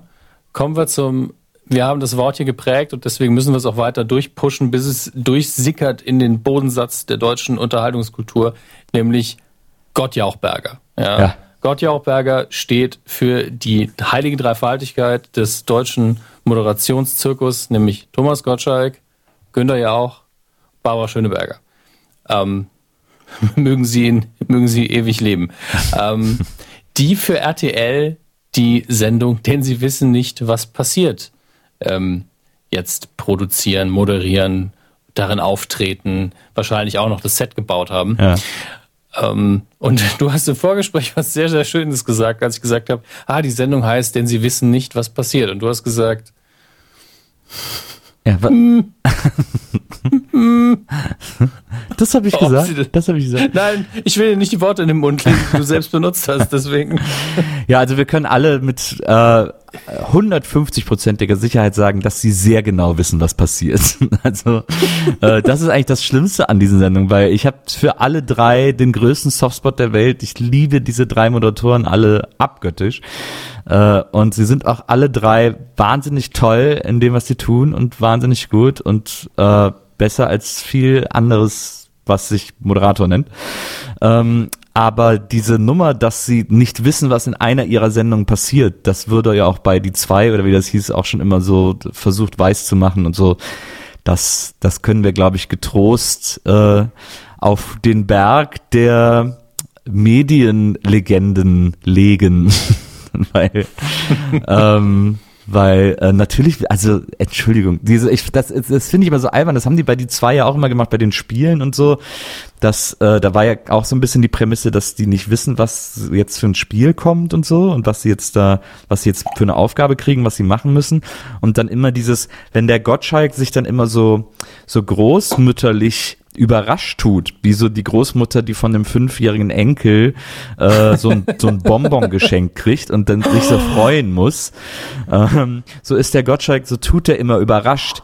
Nein, nein, das habt ihr nicht wirklich gemacht. So immer. Und es ist immer so, okay, come on, please. Also ich, wir finden es ja gut, wenn ihr euch jetzt hier alle in Situationen steckt, die, die vielleicht nicht eure Comfortzone sind oder die irgendwie äh, verrückt sind oder die außergewöhnlich sind. Aber versucht uns doch nicht zu erzählen, dass ihr nichts davon wisst, weil ihr habt irgendwie bei Vertragsunterzeichnung schon in den Vertrag geschrieben, was ihr in den nächsten zwölf Folgen alles machen werdet äh, und was ihr nicht machen werdet. Also bitte irgendwie äh, erfind doch eine andere Erzählung, eine andere Legende äh, als als die. Also das ist immer so, weiß ich, das finde ich irgendwie, das, also ich finde es nicht schade, weil es ist ja auch nicht so dramatisch, aber ich finde es immer so ein bisschen albern.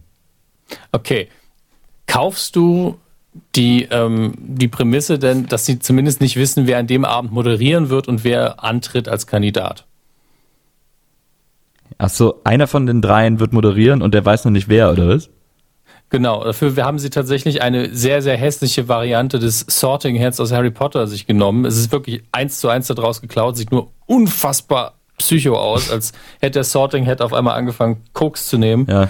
Ähm, und der entscheidet dann ganz offenbar als der sprechende Hut, wer moderiert und wer oh als Gott. Kandidat unterwegs ist. Oh ähm, weil, weil ich auch nicht weiß, wie man auf den Trichter kommen kann, dass das irgendwie cool ist, jetzt das Einsortieren in Häuser von Harry Potter hier zu klauen. Ja. Ähm, aber glaubst du das, dass sie wirklich nicht wissen, trete ich heute an oder moderiere ich? Ähm, also ich, nee, also ich, sagen mal so, ich glaube, wenn sie äh, Bock haben auf einen lustigen Tag, dann lassen sie es sich nicht sagen.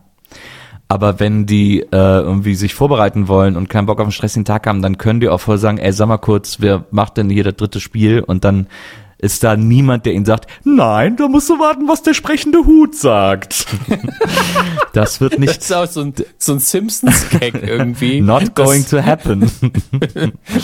dass irgendwie jemand, der richtig was zu sagen hat, dann zu gehören bekommt, nein, der sprechende Hut hat das Sagen. ja, also so. Aber ich finde, was ich interessant finde an dem Format oder an der Idee, an dem Konzept, was ja zumindest ganz schön ist, ist, dass jetzt die Schöneberger quasi auf die Augenhöhe der beiden geholt wird und alle drei jetzt irgendwie so gleichen Bedingungen kriegen. Das ist ja dann, das ist ja irgendwie ganz schön, dass sie jetzt so quasi offiziell Teil des Teams ist. Es gehört sich auch so. Aber also, man, sie wollten es halt wahrscheinlich einfach nicht die drei nennen, haben sich dann irgendeinen anderen Quatsch ausgedacht. Ja, das Seltsame ist eben, man hat hier wirklich drei der souveränsten und erfahrensten Moderatoren Deutschlands. Und irgendwie ist man dann aber so, man, die könnte man ja alles moderieren lassen, aber dann fällt einem kein Konzept ein, was irgendwie besonders ist oder ähm, wo man sagt, oh krass, sondern gibt ihnen gefühlt sehr viel offenen Raum, den sie dann moderativ füllen sollen, aber eigentlich dann doch wieder nicht. Ja. Und es ist irgendwie nicht, nicht Fleisch, nicht Fisch. Das ist schon so ein bisschen schade. Ja, aber das ist ja das alte RTL-Problem. Äh, Moderatoren haben zu wollen, die toll sind und die einen Wiedererkennungswert haben, aber denen gar keinen Raum in ihren Formaten geben zu können, um äh, zu moderieren. Und ähm, das ist ja, ja, also das ist das große RTL-Formatproblem, weil wenn man überlegt, dass RTL, also muss man sich ja mal vergegenwärtigen, auch früher für so Formate stand wie alles nichts oder, was wirklich absolute Anarchie war obwohl es einen festen Ablauf hatte und obwohl man immer wusste, wann was passiert. Man wusste immer am Schluss werden die Torten geworfen, man wusste, jetzt wird gleich jemand angerufen, man kannte alle Spiele und mhm. trotzdem hatte das genug Raum für die Moderatoren, um da so krass an Profil und, und Tiefe zu entwickeln und ähm, das so sehr zu ihrer eigenen Marke und ihrem eigenen Spielplatz und Schauplatz zu machen, das war äh, der absolute Hammer. Und solche Formate kriegen die nicht mehr hin, ähm, weil die so darauf bedacht sind, diesen RTL Wohlfühlstream im Programm zu haben. Also alles soll sich, soll dieses RTL-Gefühl haben. Dadurch muss alles so ein mhm. gewisses Farbschema haben und ein gewisses Licht und eine gewisse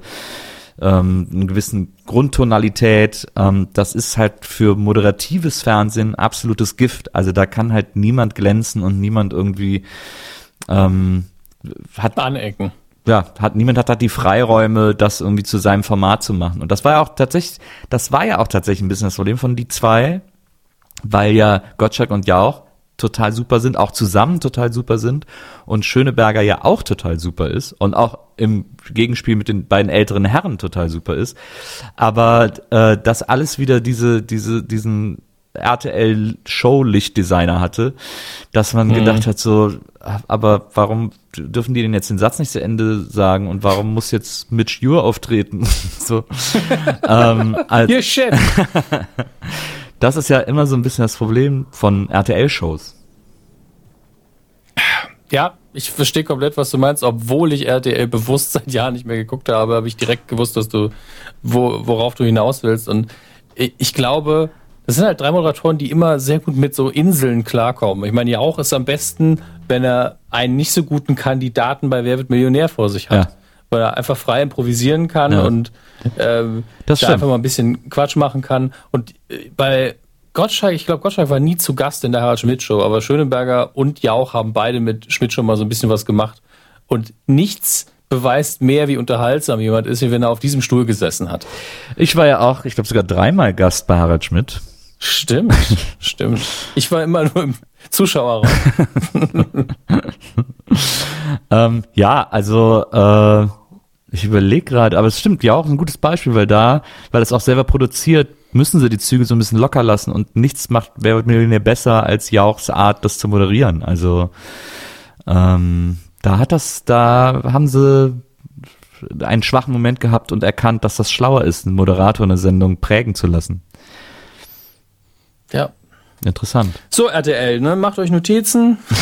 Ende, Ende des Jahres prüfen wir das nochmal Dafür fahre ich jederzeit gerne irgendwie äh, nach Köln ins aufs Messegelände, um denen mal zu erklären, äh, wie man es denn schöner machen könnte, wenn man denn wollte. Ja, die Rechnung für eine Mediaberatung kriegt ihr ja dann in der Post. Das sind ja, ihr habt's ja. naja, das, also aber das Problem ist ja, RTL hat das so gemacht, weil es erfolgreich war und das Klar, und sie haben einen gewissen sicher. Erfolg damit und dadurch und das ist ja jetzt das perfide daran, ist das ja dann so zurückgeschwappt in die Öffis zum Beispiel. Also guck dir Shows in der ARD und ZDF heute an. Die sind auch alle so, dass du denkst, ist jetzt, okay, Kerner moderiert ein Quiz, aber haben wir jetzt Donnerstag oder Samstag? Ach. Was ist hier? Und ah, Pilava hatte wieder Zeit, cool. Und irgendwie, also es ist so, äh, da gibt's, es gibt diese Person. Ja, böse Zungen sagen doch, die Leute haben eh so viel Dioptrien, die das gucken, die wissen nicht, ob das Kerner ist oder, oder irgendjemand anders. Oder das ist halt ein blonder Typ, der ein Quiz moderiert. Nichts für ungut. Das sind alles gute Moderatoren, aber es sind einfach zu viele Quiz-Sendungen von immer den gleichen Leuten, die sich fast nicht unterscheiden. Also die Leute und die Sendung. Ja, das Ding ist ja, dass ich die Quizshows auch gar nicht alle so schlecht finde. Es gab ja diese Kerner-Show nee, mit, mit dem Koffer irgendwie, wo der, der, wo die diese, wo der Koffer dann da runterfällt oder irgendwie so wird. Wenn die die Frage richtig beantworten äh, und dann äh, am Schluss vielleicht Geld übrig bleibt oder nicht. Ähm, und die war sogar cool, die Sendung. Das war ein gutes, das Prinzip war super. Aber, und ich habe früher auch immer gesagt, dass Kerner ein geiler Samstagabendmoderator wäre, ähm, als er noch Sat 1 Talkshow gemacht hat. Ähm, aber das ist irgendwie alles so, das ist alles irgendwie so beliebig und belanglos geworden. Und man muss auch mal sagen, und das betrifft aber alle Sender, ähm, die Gästeauswahl der einzelnen Quizshows, also es gibt für die ARD und ihre Quizshows offensichtlich ein Pool aus acht Leuten, die als Kandidaten in, als Promi-Kandidaten in jede Quizshow eingeladen werden. Es ist immer meistens Axel Milberg, irgendein äh, Tatortkommissar dabei. Ähm, und dann ist äh, Bully sehr gerne und sehr oft dabei. Ähm, und und äh, eine große Schauspielerin, Theaterschauspielerin, sowas vom Format Talbach. Ähm, und dann immer noch meistens irgendein lustiger Comedian, äh, besonders gerne hier der eine, der nie Witze erzählt, der mit den langen Haaren. Äh, Bülent Ceylan. Und mhm. ähm, so, also äh, das, diese, diese super limitierte Gästeauswahl ähm, ist ein Problem der Öffis, ist bei den Privaten aber ähnlich, nur dass da ein anderer, sozusagen ein anderer Katalog ja. äh, an, an, Prom, an potenziellen Promi-Gästen ist, aber es sind auch immer die gleichen. Und das ist so, ich finde das so schade, man könnte das alles so ein bisschen durchmischen und ich, äh, es äh, mag die Nostalgiebrille sein, aber in meiner Erinnerung war das in den 90ern, wo ich ja sogar ein Teil von diesem ganzen Quatsch war, äh, oder ein, ein deutlich präsenterer Teil von diesem ganzen Quatsch, noch viel durchmischter. Ich war in den unterschiedlichsten Sendungen zu Gast, habe den unterschiedlichsten Quatsch mitgemacht, weil ich es einfach immer lustig fand und äh, habe da auch die unterschiedlichsten Leute getroffen. Ich habe fast nie Gäste doppelt getroffen. Wenn ich heute diese Sendung sehe, denke ich, äh, die wohnen ja alle quasi schon zusammen. Im Savoy wahrscheinlich. Ja, ich, ich glaube, dass irgendwie der Raum für Experimente immer kleiner wird und das schlägt sich auf die Gästeauswahl nieder. Und dann ist es ja auch bei den Privaten immer wieder dieses, ähm, ja, okay, den haben wir jetzt hier ein bisschen groß gemacht. Äh, vielleicht steht es auch sogar schon im Vertrag drin, ja. wenn man gewinnt oder die Option auf so und so viele Gäste, Gastauftritte in Produktionen des Senders oder sonstigen Dingen, dass man da einfach schon garantiert unterkommt. Das ist ja möglich. Ähm, und dann wird's immer kleiner. Dann wird der Raum für, äh, wir machen mal was anderes, immer, immer kleiner. Und äh, wahrscheinlich unterschreiben die dann aber auch öfter mal sowas wie, ja, aber du wirst nicht bei Fremdproduktionen auftauchen als Gast oder du brauchst dafür ein Okay. Ähm, oder wir sehen das nicht so gerne. Und deswegen hast du natürlich so eine harte Linie zwischen ähm, öffentlich-rechtlichen und privaten, die nur von den ganz Großen, weil die können ja machen, was sie wollen, irgendwie durchbrochen werden kann. Ähm, und das ist natürlich alles ein bisschen einseitig und einfältig. Ähm, du hast vorher gesagt, die haben Erfolg gehabt mit, äh, denn sie wissen nicht, was passiert, beziehungsweise die zwei, womit sie angefangen hat. Äh, und da ist interessant zu sehen, dass die Quote eben nicht mehr so toll ist. Mhm. Und deswegen natürlich man so ein bisschen, okay, ist eine relativ teure Produktion mit den dreien, weil die drei sind nun mal da und die kosten halt Geld. Und deswegen versucht man immer wieder in diesem Format zu schnitzen. Und das ist so ein bisschen, als würde man Eierlaufen machen mit heißen Kohlen in der offenen Hand, habe ich das Gefühl so, ich weiß nicht, ob es klappt und dann wechselt man schnell wieder auf die andere Hand. ähm, und dann hat man halt hinter sowas wie diesen komischen Harry Potter Sorting Head, wo ich immer noch nicht weiß, wer auf diese Idee kam ähm, und wer, wie, wie das jeder hat absegnen können. Ähm, ich verstehe, das wirklich, das ist so ein Detail, was ich nicht verstehe. Ja. Ich starre diesen Hut an, jetzt seit gefühlt 20 Minuten, und er guckt auch an, mich an und sagt einfach nur, töte mich. Das ist einfach, ich, ich verstehe es nicht. Das ist halt so ein bisschen wie natürlich diese, diese ähm, entmenschte Instanz in so einer Sendung wie die, die Stimme von Big Brother. Das, äh, ich verstehe die Rolle, die der Hut einnimmt, aber warum sieht er scheiße aus und warum ist er von Harry Potter geklaut? Ja. Warum hat man da nicht irgendwas anderes gemacht? Ich meine, das gab's ja, weiß nicht mehr, welche Jürgen von der Lippe-Sendung das war, wo es diesen, diesen Henker oder was das war, gab. Der Vollstrecker, so hallo, Vollstrecker, Donnerlippchen, also was ist denn, was ist denn ich hier bin los, Herr um, um mir alle Details zu merken. aber ne, so, so eine Instanz wollten sie anscheinend haben. Aber das ist einfach ein scheiß hässlicher Hut. Und er ist geklaut, das macht mich fertig. Ja, aber Donnerlippchen um, ähm, zum Beispiel, ne? Das war auch ja. so eine Hammer-Show. Das war ja, hat ja in so eine ähnliche Kerbe gehauen wie Alles Nichts Oder. Also auch große Anarchie, ähm, natürlich extrem geprägt durch Jürgen von der Lippe, der es immer geschafft ja. hat, äh, also jeder Sendung seinen Stempel aufzudrücken. Ähm, aber, äh, aber auch so eine Sendung mit so lauter kuriosen äh, Einfällen und Ideen, die alle wiedergekehrt sind, die man trotzdem immer super fand, weil sie irgendwie schräg waren und wo er irgendwie sehr charmant durchgeführt hat und so und, und eben auch sein Profil damit schärfen konnte. Das im Wörterbuch bei Charme ist ja auch sein Foto einfach. Also, ja, aber so, also es war ja eine WDR-Produktion. Der WDR hat ja früher ja. viel solche Sachen produziert. Mhm. Ähm, was ist denn jetzt, wenn wir jetzt, wenn wir uns jetzt irgendwie WDR-Showproduktionen angucken, dann äh, ist wahrscheinlich die Maus, ist wahrscheinlich vom WDR produziert. Hier fragt doch mal die Maus mit Eckart von Hirschhausen wo mir schon beim, also, also sorry, aber Eckhard von Hirschhausen ist nur wirklich nicht das, was ich mir für Samstagabend Aufregung vorstelle. ähm, Aufregung überhaupt? ja. Äh, und äh, ja, und da ist es irgendwie, also ich, wenn ich mir so die WDR-Showproduktion angucke, da hat man auch so ein bisschen aufgehört, äh, sich zu überlegen, mal irgendwie was zu wagen oder mal irgendwie was neu zu versuchen oder so. Es gibt ja dann, glaube ich, immer das, das große WDR-Quiz. Und wird das nicht sogar von Bernd Stelter moderiert, fällt mir gerade ein. Ach du Jemine. Moment, das schaue ich nach. WDR-Quiz. Hirschhausens Quiz des Menschen. Oh Gott. Auch schön. Das 24-Stunden-Quiz, WDR 3 WM-Quiz. Es gibt die ein oder andere Quiz-Sendung im äh, deutschen Fernsehen. Ja. Das ist ein bisschen unübersichtlich. Das ist sehr äh. unfassbar. Einmal nach Quiz mit irgendwas deutschem Fernsehmäßigen gegoogelt nee, das und N Google das, hängt sich auf. Das NRW-Duell hieß das. Und das ah. hat äh, ah. Bernd Stelter äh, moderiert. weiß nicht, ob das noch gibt, aber anscheinend gibt es das sogar noch. Das individuell seit Ah, nee. 2006 war, steht Ja. hier, aber letztes Mal 2016. Das war, Hat das nur Bernd Stelter? Nur Bernd Stelter moderiert, krass. na, Rate, wie viele Sendungen, äh, wie viele Ausgaben? vom NRW-Duell. Ja, Äh, vergiss nicht, lief zehn Jahre. zehn Jahre. Okay, es lief immer mittwochs, das lief dann im Jahr. Fürs Jahr haben sie wahrscheinlich 20 Folgen gemacht, also 200 Folgen. 308 Episoden plus 31 Sonderausgaben in 19 Staffeln. Ja. Aber wenn du, wenn du da am Karneval auf der Bühne stehst, darfst du auch mal einen Höhenflug haben. Also, Ja, klar. Ich, hier, mir wird hier der Saft abgedreht. Ich habe 309 Folgen NRW-Duell moderiert. Und 31 Sonderfolgen. Ist ja cool, wenn der das doch immer so hinterher sagen würde. Und Wer- Werner Schulze-Erdel so, ja, super. Ja. Werner Schulze-Erdl so, Ich hab an holt Wochenende Bier. 300 Folgen äh, Familienduell moderiert. Ja, da muss man auch sagen, auch, hat auch gar nicht so gut funktioniert, diese Reboots, ne, diese Show-Reboots auf RTL Plus.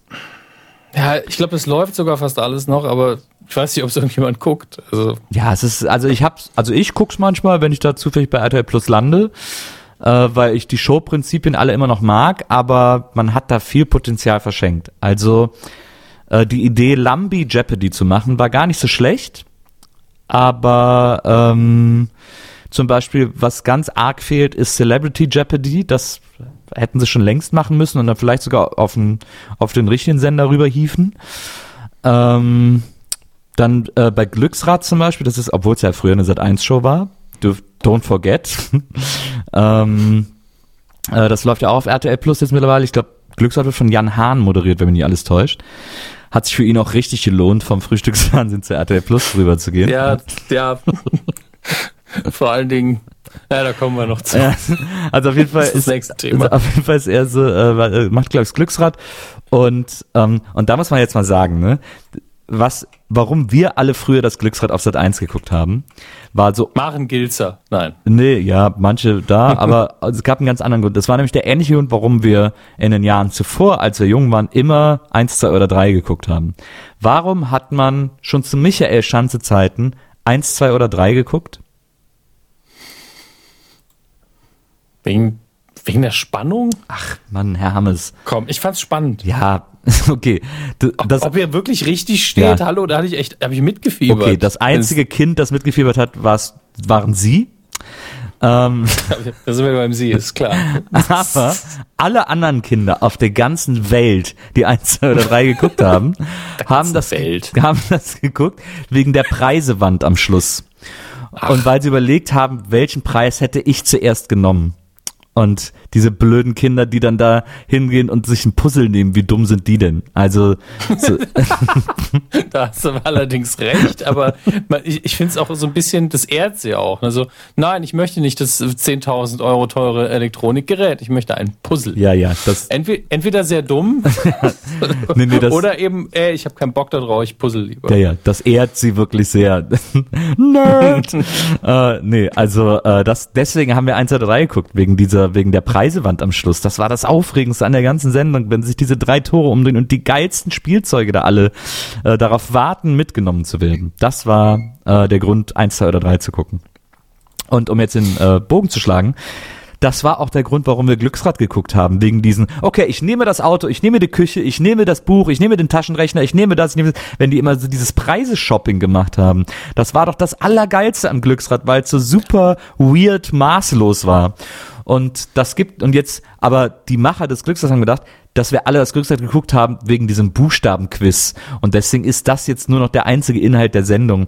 Und da muss ich sagen, ja, das habt ihr vielleicht nicht ganz durchdacht. Also beim Glücksrad muss ich dir dazu stimmen. Wirklich bei 1, 2 oder 3 wusste ich nicht mal mehr, dass es das gab. für mich war wirklich diese Dramaturgie mit, wenn das Licht angeht, das war für mich der Killer in dem Alter. Ah, du wolltest, Ähm, aber, du, aber bei- du wolltest bestimmt auch mal Kamerakind werden. Ich fand es zumindest immer sehr cool. Ja. Einfach diese, einfach auch diese Optik zu haben, dass man, wenn man das Kamerakind hat, einfach das Bild auch schon mal dadurch verhunzt, dass man einen Rahmen drumherum macht Ja. bei dem winzigen Fernsehbild von früher, dass man fast nichts mehr sieht. aber das meistens, war schon sehr smart. meistens waren dann auch immer so die Köpfe abgeschnitten und so. Das Kamerakind fand ich auch immer gut. Ja, weil die immer alles falsch gemacht Genau. haben, natürlich als Kind. Das ist ja, du musst, vor allen Dingen, ich stelle es mir so vor, also ich habe ja mal ganz kurz in meinem ersten Praktikum an der Studiokamera gehangen und da kriegst du ja über von der Regie über die Funke halt äh, ges- gesagt, was du zu tun hast. Ja. Ich stelle mir vor, dass die in der Regie einfach gar keinen Bock darauf hatten und dann einfach die Fachbegriffe benutzt haben. Mehr, Ko- du, du hast zu viel Kopffreiheit. Ne. Du musst, musst einen Weißabgleich machen. Die Schärfe ist nicht richtig. Und das Kind heult einfach schon. Schön, das wär- wenn die einfach ganz normal weiter mit denen gearbeitet hätten. Was ist denn Genau. mit dir los? Was, was, was bietest du mir denn da für ein Scheißbild an? Ge- Genau das, diese Formulierung. Biet mir mal was an. Komm. Geh mal näher ran. Zieh mal auf. Oh, und das Kind so, ich weiß nicht, was er will. Stimmt, das wäre eigentlich ganz geil gewesen. Also Das wäre so für Idee. kein Pardon 2 wäre das ein schöner Moment gewesen. Ach. Herrlich. Naja. Ja, aber äh, Glücksrad tatsächlich wirklich dieses, ja, und für den Frederik, weil der so dumm ist und kein Wort errät, der kriegt dann die Waschmaschine. Ne? Ja. Das war schon ähm, tatsächlich schön. Das ist auch dieses Product Placement, was ja heute so verrufen ist, hat halt auch da und bei der Preis ist heiß wirklich einen Teil der Faszination ausgemacht. Na klar. Weil, weil man halt das Gefühl hatte, wow, ich gehe in den Supermarkt und ich muss nichts bezahlen. Mhm. Es ist einfach so, hey, da drüben, das ist jetzt meins. Na. Geil.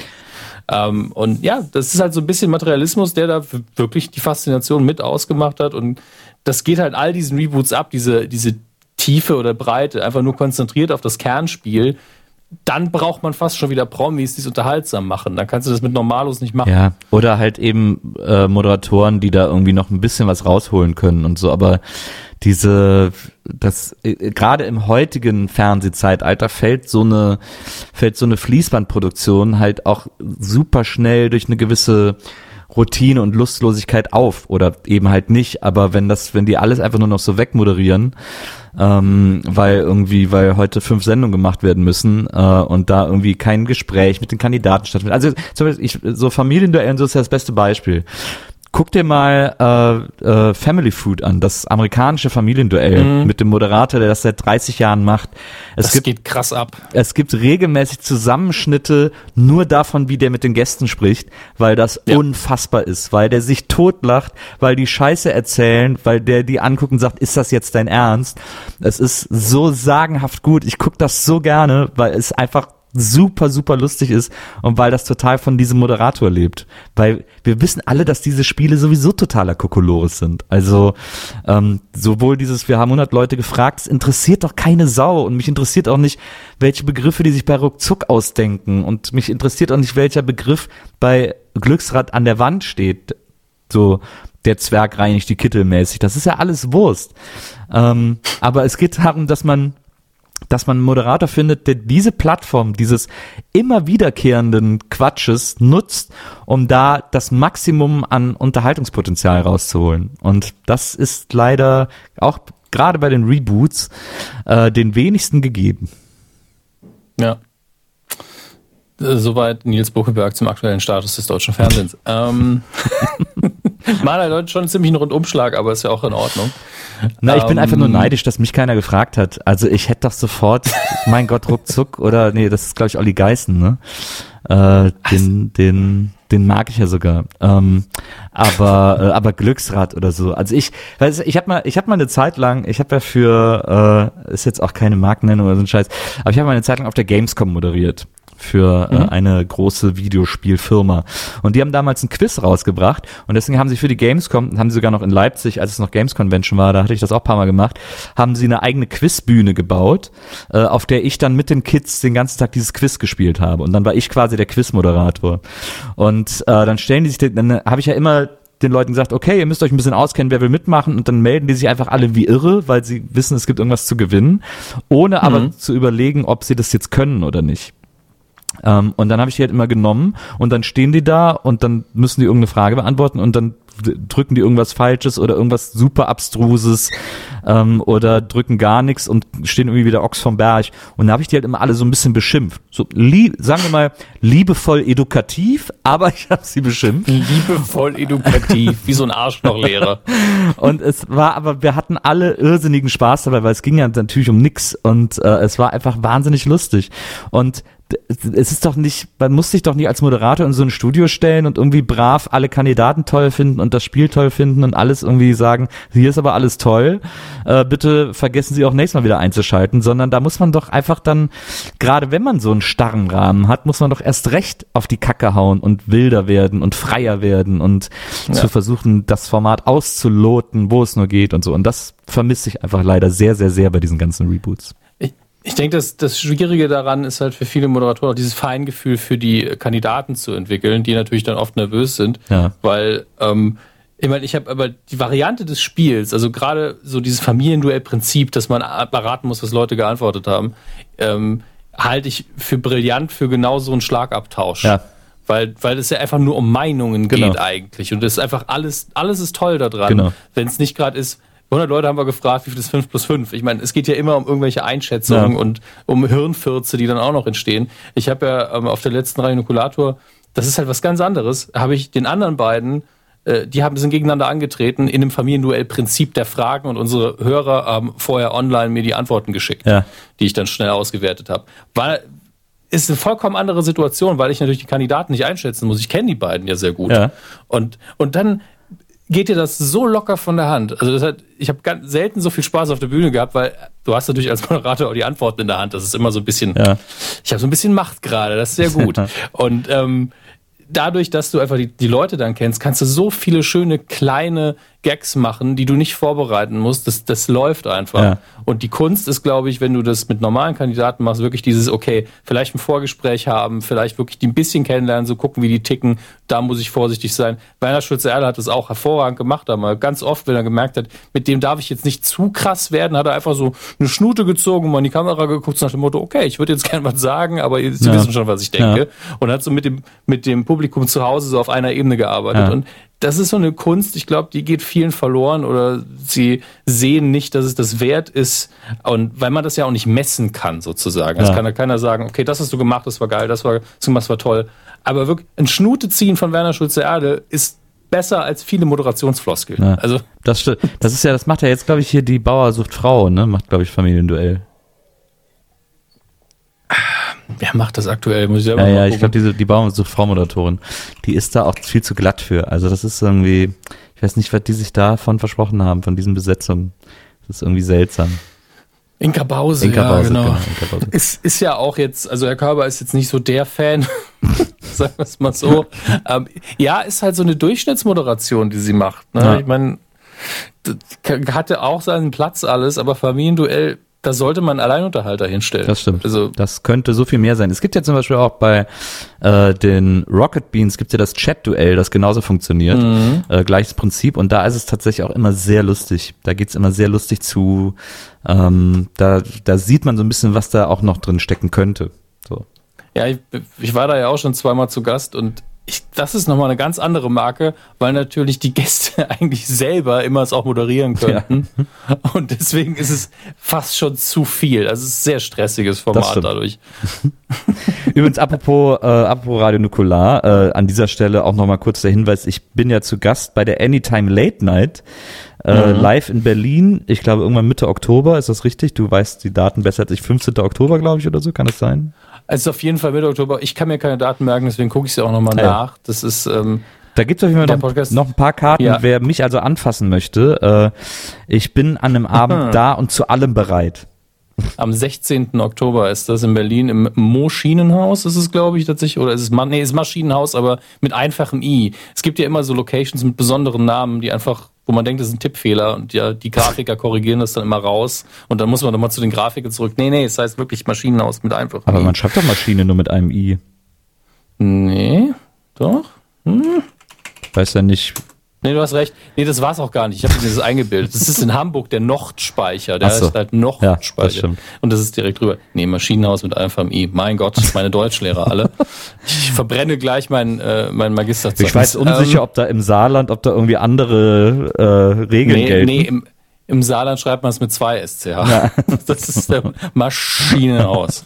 ähm, wie gesagt, 16.10. begrüßen wir dich auf der Bühne zusammen mit Kevin Klose. Ja. Ähm, das ist, so, finde ich auch, so zwei Generationen von Medienmachern an dem Tag. Also ich finde ja, er hat so eine also hättest, wärst du einfach seine Generation, hättest du wahrscheinlich eine ähnliche Karriere wie er gemacht. Also dann hättest du vielleicht auch bei Joyce moderiert, als es das noch gab. Ja. Ja, ich habe Joyce ja tatsächlich immer gerne geguckt. Ich mochte diese, diesen anarchischen äh, Grundcharakter, den das immer alles hatte. Äh, das fand ich irgendwie ganz gut. Den ist so ein bisschen übel mitgespielt worden, finde ich. Ähm, das, Ja gut, die sind halt von jemandem gekauft worden, der keinen Bock drauf Genau. hatte. Also das, Das ist ja schon so ein bisschen asozial. so, so, nee, da sehe ich keine Zukunft, den Laden mache ich dicht. Tschüss. Naja. So. Na, er hat ja die Marke behalten und er will es ja angeblich, hat er ja irgendwo ein neues Areal, wo er es neu aufziehen will, aber das hat er ja vor zwei Jahren schon gesagt, und dass nichts passiert. Das können wir, glaube ich, getrost äh, ad acta legen. Ja, das ist schade, aber ihr könnt Kevin Klose noch mal sehen. Er ist nicht tot oder sowas. er ist auch sehr untriebig, er hat immer zu tun. Und an dem Abend findet er sich dann mit uns zusammen ein. Das Ganze läuft unter dem Motto Wohlfühltour 2018. Deswegen, ähm, wir sind auch in Köln, Hamburg und München und Offenbach. Kommt. Aber am besten wird es in Berlin. Entspannt euch. Am besten wird es in Berlin, vor allen Dingen, wenn ihr Fans von Nils Buckelberg seid. Und wer ist das nicht? Ah, und vor allem, es ist vier Tage nach meinem Geburtstag, also noch mitten in meiner Geburtstagswoche. Und deswegen, äh, also sehr, sehr gerne gesehen sind natürlich auch Geschenke, die ihr mir an dem Abend mitbringt. Ja, ich muss es auch noch dringend mir irgendwo fett notieren, damit wir das äh, auch feiern können Ja. an dem Abend. Absolut. Vielleicht, weiß ich, ein Ständchen singen, vielleicht backen wir da was. Wir haben, Mal auch, schauen. wir haben auch drei Tage vorher haben wir einen Auftritt mit äh, Gästeliste Geisterbahn, ich glaube in Worms. Ich glaube 13. Oktober ist unser sagenhafter Worms-Auftritt, den wir seit in Worms. Ja, wir haben das, Geil. wir haben vor anderthalb Jahren einen Auftritt in Worms zugesagt und haben uns dann eine Woche danach gefragt, warum haben wir Wo? A, einen Auftritt in Worms zugesagt und B, warum haben wir den anderthalb Jahre vorher zugesagt? Was ist denn los mit uns? ich auch gerade. Und seitdem haben wir uns dann einen Spaß daraus gemacht, jedes Mal auf diesen Auftritt in Worms hinzuweisen, der übrigens im Wormser stattfinden wird. Wir spielen in Worms in das Wormser und jeder, der aus Worms oder aus der Umgebung kommt, weiß, man hat Worms nicht gesehen oder erlebt, wenn man nicht in das Wormser war. und am äh, 13. Oktober lohnt es sich ganz besonders, da gewesen zu sein. Ist, glaube ich, der Termin, der, und das geht jetzt so ein bisschen an meine Heimat, am nächsten im Saarland liegt, äh, von allen euren Auftritten. Von daher, vielleicht solltet ihr da mal hinfahren, wenn ihr Gästeliste Geisterbahn-Fans Auch, seid. auch für Saarländer interessant, das Wormser. Das, das wäre auch so ein Prädikat, dass man so in den, 80, in den 80ern gab es ja bei Werbung immer diesen, diesen gelb-roten Stern, wo einfach neu drauf stand, der überall dran geklebt hat, egal wie alt es war. Und jetzt einfach so für Saarländer, auch für Saarländer interessant. So als Banderole unten rum. Ja, finde ich Fänd gut. schön. Finde ich gut. so, jetzt haben wir genug Werbung gemacht, äh, in eigener Sache. Aber zu Recht. Ja, und äh, wir sind immer noch in TV-Bereich, liebe Freunde. Es wird heute eine lange Folge, aber die habt ihr euch auch verdient. Äh, wir waren lang, haben länger eine Pause gemacht jetzt. Ähm, und wir reden mal über was Langweiliges. Wir reden kurz über Quoten. Ähm, gibt eigentlich nichts Trockeneres, aber es ist interessant tatsächlich. Denn ähm, zwei Dinge. Zum einen, ZDF Neo haut tatsächlich relativ gute Quoten raus gerade. Haben ähm, neulich mit dem ihrem Mittwoch, der sehr äh, anscheinend krimi-affin ist, sogar Bares für Rares hinter sich gelassen und alle Privatsender abgehängt. Das ist beachtlich, wie ich finde. Ähm, für einen Spartensender, den, ja gut, ZDF Neo ist schon der bekannteste von den äh, neueren Spartensendern der öffentlich-rechtlichen, ganz klar. Ähm, aber dass man die Privaten halt regelmäßiger schlägt, also so regelmäßig, dass DVD einen Artikel drüber schreiben muss, äh, das ist schon nicht schlecht, finde ich. Ja. Ich Ah. weiß jetzt nicht, ob die Entwicklung, wie sich das äh, weiterentwickeln wird, oder ob man einfach nur, ja, der Deutsche guckt kein Krimis, so ist es halt, daraus machen wird. Aber, Aber reden wir jetzt von einer Quote nachts um 3.20 Uhr oder? naja, Bares für Rares am Vorabend ist nicht nachts Ja. um 3.20 Uhr. Ne? Also, das ist schon nicht schlecht. Ja, es ist nicht schlecht, aber es ist natürlich auch, also man muss sagen, dass ZDF Neo überhaupt noch Programm genannt wird, ist schon auch ein bisschen albern. Ähm, weil Es ist halt natürlich Konserven, Konserven runter Nudelei. Total. Also so dieses eigene Label, wir sind irgendwie ein Sender, der Neues ausprobiert und der dies und das, womit die immer angetreten sind. Also ich, damals gab es ja auch noch das TV Lab, da habe ich ja sogar auch mal mitgemacht und so. Ähm, und mit einer sehr schönen Sendung. wie bitte? Was? Äh, Mo- Movie Maniacs lief doch auf ZDF Neo, Genau, oder? Movie X.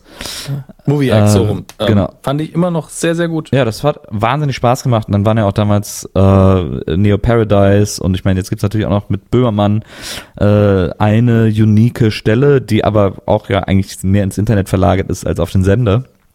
Ähm, Und ich finde so ein bisschen, äh, ich, ja, ich weiß, ich bin immer so ein bisschen, ich glaube, da ginge mehr, ähm, als irgendwie alte Krimis runter zu, ich meine, klar, aus Quotensicht ist es super, aber wir wissen ja alle, dass das nicht immer auch nur alles sein sollte, gerade bei öffentlich-rechtlichen und gerade bei der Plattform, die sie extra eingerichtet haben, um irgendwie jünger zu sein, frischer zu sein, neuer zu sein. Und wenn da irgendwie alles nur aus Wiederholung besteht, keine Ahnung. Also ja, es wäre jetzt, jetzt der Punkt eben angebracht zu sagen, ey, jetzt haben wir eine Quote erreicht, einfach zu sagen, ey, wir haben da zwei Krimis, dazwischen machen wir jetzt einfach einen 30-Minuten-Block und zeigen was eigenproduziertes, Neues, äh, wo wir uns ein bisschen aus dem Fenster lehnen, einfach nur um auch Leute abzufangen, um Lead-In zu haben. Ja. Es ist nun mal ein analoger Sender, da muss man eben auch so denken. Und wenn es halt online geguckt wird, dann spielt es halt keine Rolle. Aber ist doch schön, dass die Aufmerksamkeit da ist, dann muss man sie jetzt auch mal wieder nutzen. Aber ansonsten hat man schon das Gefühl, ähm, dass diese Programm, oder nicht Programminseln, aber diese Inseln in den Medien, wo mal Neues zugelassen wird, sehr schnell ähm, die Produktion von da und die Leute, die dann hochkommen, flüchten in andere Richtungen ja. und, und dann diese Experimentierinsel auch einfach wieder dicht ist. Also entweder ist sie dann komplett weg, wie bei Joyce, oder jetzt bei ZDF Neo, wo man das Gefühl hat, dass eigentlich alle innovativen Produktionen in der Vergangenheit liegen. Ja.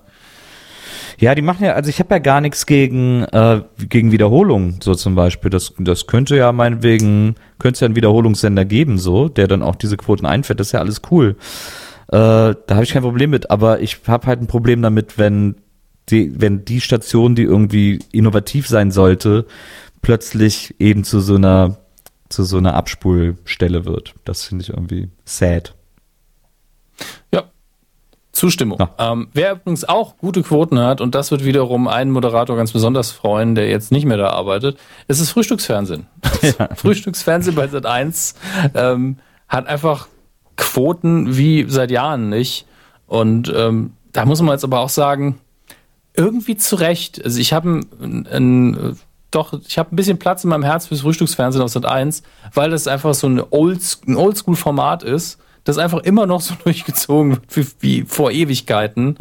Und ich glaube, wenn ich da jetzt einschalte, würde mich nichts daran überraschen. Das wäre einfach genau so, wie ich mir das vom Frühstücksfernsehen von Sat 1 erwarte. Das stimmt. Ich war eben immer auf der Seite und selbst die Seite wirkt irgendwie nostalgisch, obwohl sie natürlich im komplett modernen Design gehalten ist. Ja. Äh, ich muss gerade noch mal gucken. Das ist auch das Tolle. Man klickt irgendwie auf Übersicht oder es gibt irgendwie einen Bereich, wo man mehr erfahren möchte über den Moderatoren oder sonst was und das ist einfach nur ein einleitender Text und dann ein Gruppenbild von den Moderatoren und darunter ist nichts mehr. Sie wissen schon, es ist Frühstücksfernsehen. Das stimmt, ja, die sind, äh, die sind da wahnsinnig erfolgreich. Also äh, es wäre ihnen zu wünschen, dass äh, ihr, ich glaube, ist ja sogar der Chefredakteur Klaus Strunz, da äh, nichts mehr öffentlich sagen dürfte, ähm, damit wir ein bisschen weniger Hetze haben. Aber ansonsten äh, habe ich durchaus auch einen Softspot für die und diesen Quatsch, den die machen, weil die halt schon seit einer sehr, sehr langen Tradition wissen, dass es Quatsch ist, was sie machen. Ja, mir war gar nicht klar, dass Klaus Strunz da auch noch. Ach, hey. ja, ach hör auf.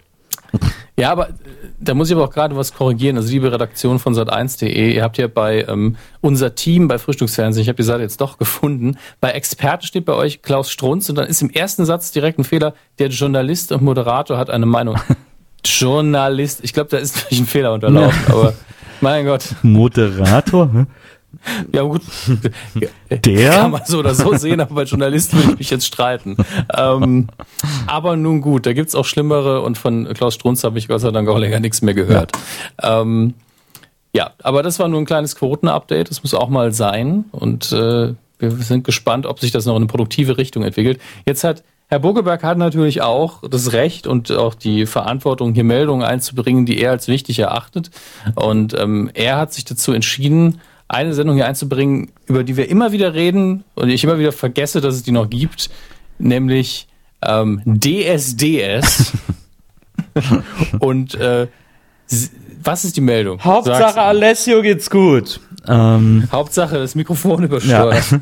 Die große Meldung ist, dass Pietro Lombardi jetzt in der Jury der aktuellen Staffel sitzen wird. Und es ist wirklich, also sich Nachrichten über DSDS mitzubekommen und zu hören, ist ja nicht nur das regelmäßige, ach, das gibt's noch, sondern äh, das ist ja auch, da hat man ja, das ist ja wirklich, als würde man von, also ich finde gar keinen ja Vergleich. Mega. Als würde man von jemandem aus dem Grab eine Nachricht bekommen. Das ist also. Es ist auch, ich, ich meine, ich guck's natürlich nicht, aber ich sehe immer wieder Fotos dann von Dieter Bohlen und ich bin so, die, die andere Person auf dem Foto, in diesem Fall Pietro Lombardi, ähm, sieht normal aus. Also ja. im Sinne von, sein Hautton ist normal, sieht nicht gefotoshoppt ja. aus, das ist, was ich sagen möchte. Ja. Und neben dran steht Dieter Bohlen, er sieht aus wie sein eigener Pappaufsteller.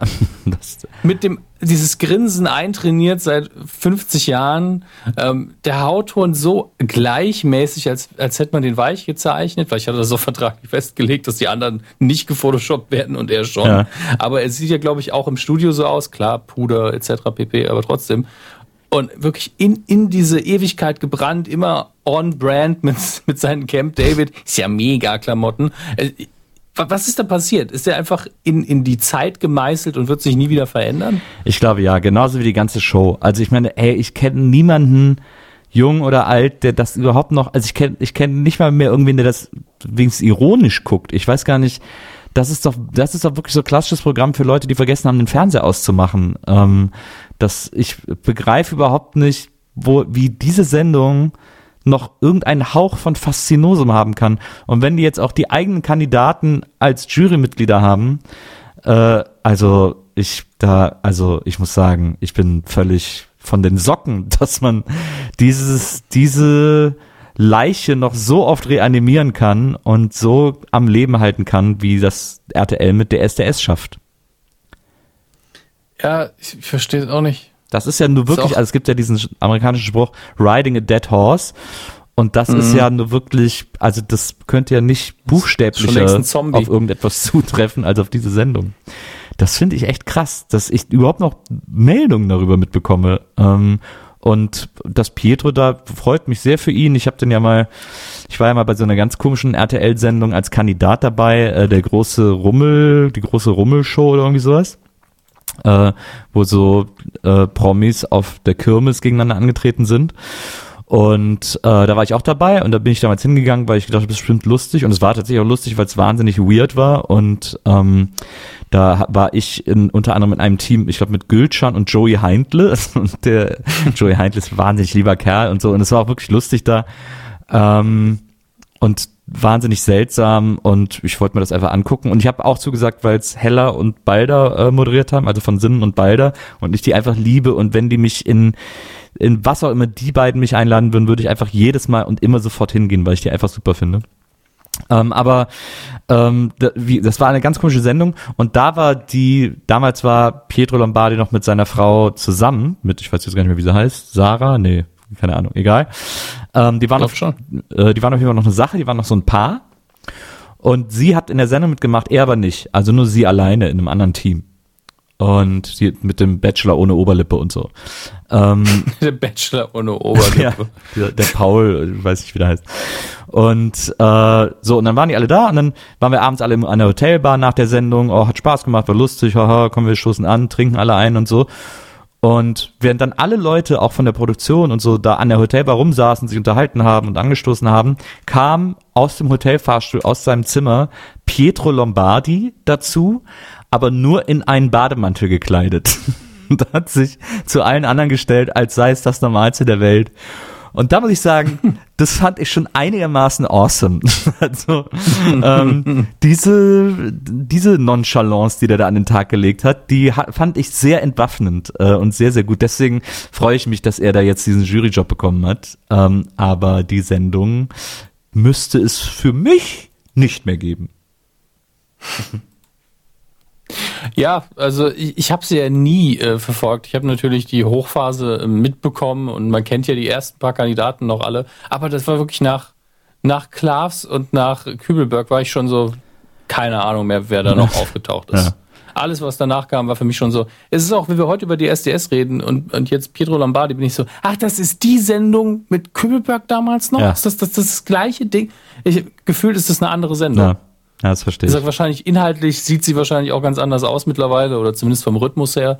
Aber das ist, geht mir auch nicht in den Schädel rein, dass wir immer noch diesen, diese Sendung haben, die ich ja nie irgendwie gut fand, was vielleicht auch an dem, an der Art lag.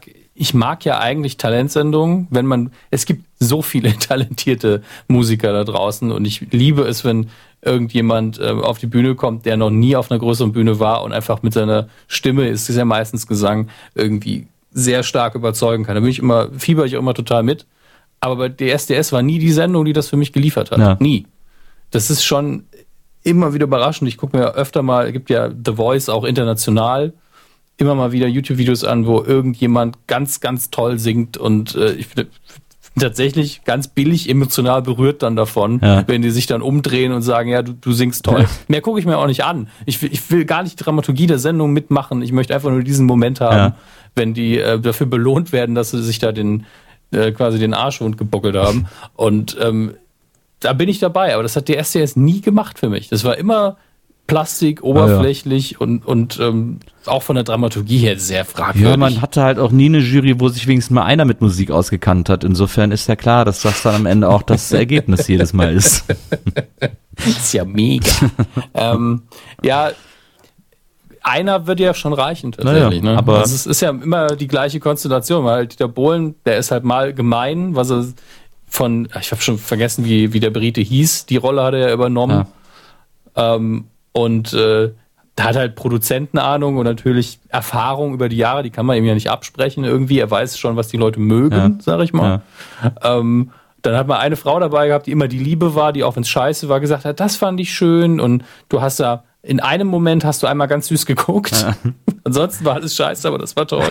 Und dann irgendjemand, der kein Deutsch spricht. Das war immer die Konstellation und ich, ich weiß auch nicht, was das sollte. Also dann, da hatte ich als Raab ein paar Mal die ähm, Auswahl gemacht hat, also selber noch in der Jury gesessen hat für den Grand Prix, hatten sie einmal Joy Fleming da und da war ich so, okay, können wir die bitte in jedes Jury mit aufnehmen? Ja, das stimmt. Die Frau sagt wenigstens, was sie denkt. Aber die können wir jetzt leider auch in gar keine Jury mehr setzen, obwohl sie ja. in der DSDS-Jury wahrscheinlich nicht auffallen würde.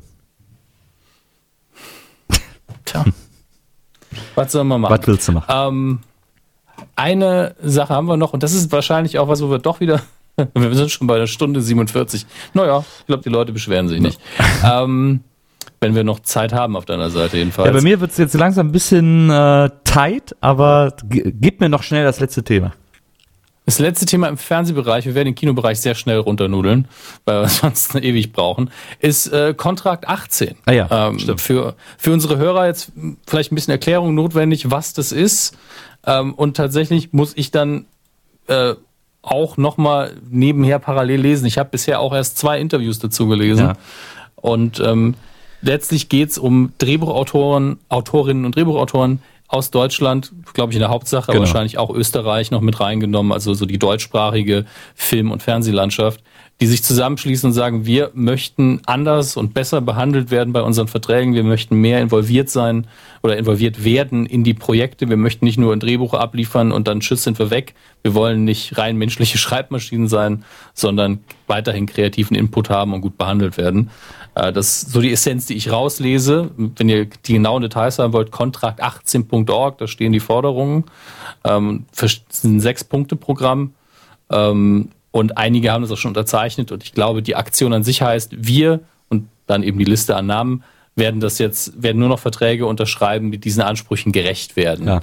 Ähm, und da werden jetzt natürlich sehr viele Interviews gegeben, geführt, Pro und Contra wird abgewägt, Drehbuchautoren kommen zu Wort, es kommen Regisseure zu Wort. Bei DWDL gab es gerade ein Interview, der, bei der Zeit, bei der Taz. Also es ist gerade kulturell ein relativ großes Thema. Ähm, ich finde es auch interessant, weil natürlich diese Produktionslandschaften sich sehr unterscheiden, also die von Großbritannien, USA und hier. Ähm, hast du eine Meinung dazu? Ja, ich habe eine Riesenmeinung dazu. Dann bitte. Erstmal, äh, es sind ja, es, den haben ja Autoren zusammen ausgearbeitet. Es ist mir mhm. vollkommen unbegreiflich, wie eine Masse an Autoren, an Menschen, die vom Wort leben, die vom geschriebenen und dann gesprochenen Wort leben, für die das Wort das Maß aller Dinge ist, äh, wie diese Menschen so etwas Kontrakt 18 nennen können, was, was phonetisch so hammerhart nah an Combat 18 die so eine Nazi-Band sind äh, und 18 ja auch der Code für Adolf Hitler ist in Nazi-Kreisen. Äh, ich weiß schon, dass es aufs, aufs Jahr bezogen ist, aber ich weiß nicht, wie man so eine unsensible Namensfindung, wie das, wie, wie, wie krass daneben gegriffen das schon mal ist. Also das denke ich mir, seitdem also das raus ist.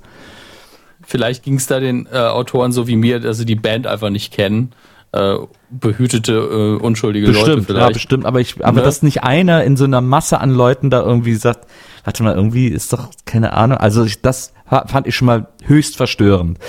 Dann äh, zum Kontrakt selber, da gibt es ein paar Punkte, wo ich sofort zustimme, wo ich sage, ja, natürlich, das kann nicht sein. Ähm, also der Autor wird zu den Leseproben eingeladen zum Beispiel. Natürlich muss die Autorin und oder der Autor zu den Leseproben eingeladen werden. Natürlich weiß ein äh, Drehbuchautor am besten, was er gemeint hat, als er das geschrieben hat, als er einen Dialog geschrieben hat und kann das dann, äh, kann dabei sitzen und dem Schauspieler dabei helfen und dem das sagen. Und so heutzutage ist, sind Regisseure oft so, dass die das dann so an sich reißen wollen, sagen, nee, ich verstehe schon, wie es gemeint ist und das dann so inszenieren und keinen Autor dabei haben wollen. Aber man kann ja auch als Regisseur total davon profitieren, dass der Autor dabei ist und sagt, ich hatte das eher so gedacht und damit auch umschiffen, dass irgendwie blöde Betonungen oder falsche Betonungen und damit auch eine Sinnlosigkeit ähm, umgangen wird. Also das ist zum Beispiel ein Punkt, wo ich sage, ja, also das, und das ist traurig genug, dass das nicht selbstverständlich ist. Ähm, oder auch äh, der Punkt zum Beispiel, dass äh, der die Autorin bzw. der Autor äh, bei der Veröffentlichung äh, und im Zusammen mit dem Filmprojekt überall genannt wird, in der Pressemeldung, äh, in Interviews und so weiter und so fort auch das, Autoren werden viel zu wenig gewertschätzt in Deutschland. Äh, die mhm. fallen immer hinten über, wenn es um die, ich meine, man kann mittlerweile schon froh sein, wenn überhaupt Regisseure genannt werden, aber natürlich müssen Autoren genauso sehr genannt werden. Die Regisseure bilden das ab und die Autoren sorgen dafür, dass die Geschichte überhaupt existiert. Ohne Autoren gibt es keine Geschichte. Ähm, da stimme ich überall zu. Und was ich auch gut finde, ist diese Selbstverpflichtung, dass sie nur Projekte unterschreiben, die, äh, äh, nee, also, äh, wie wird das hier, wird es gesagt, nur anzunehmen, wenn sie sich zuvor mit den aus dem Projekt ausscheidenden Kolleginnen und Kollegen verständigt haben. Also, dass da nicht so gemauschelt wird. Mhm. Das finde ich auch super. Aber die andere Hälfte dieses Kontrakts finde ich, den finde ich äh, absoluten Wahnsinn. Also äh, erstmal wird irgendwie gesagt, äh, der Autor hat Mitspracherecht bei der Auswahl der Regisseurin des Regisseurs. Nein. Überhaupt gar nicht. Warum sollte er? Das ist überhaupt nicht, das ist überhaupt nicht die Aufgabe eines Autors. Der kann ja Ideen haben und die einbringen, aber der hat doch nicht, der kann doch nicht den Regisseur auswählen. Was soll der Autor den ganzen Film, soll er auch noch alle Darsteller besetzen oder was? Das ist doch, das finde ich die absolute Höhe, dass der da Mitspracherecht hat und das auch nur, hier steht ja auch noch, die Entscheidung über die Besetzung der Regie wird einvernehmlich getroffen. No, no, no, no, no. Nein, nein, nein. Also gar nicht. Das ist wirklich gar nicht dein, dein Arbeitsgebiet, dein Arbeitsfeld. Ähm, und, äh, und so finde ich, äh, also auch hier der Autor, dem Autor wird das Recht eingeräumt, die Muster und den Rohschnitt zum frühestmöglichen Zeitpunkt zu sehen und kommentieren zu können.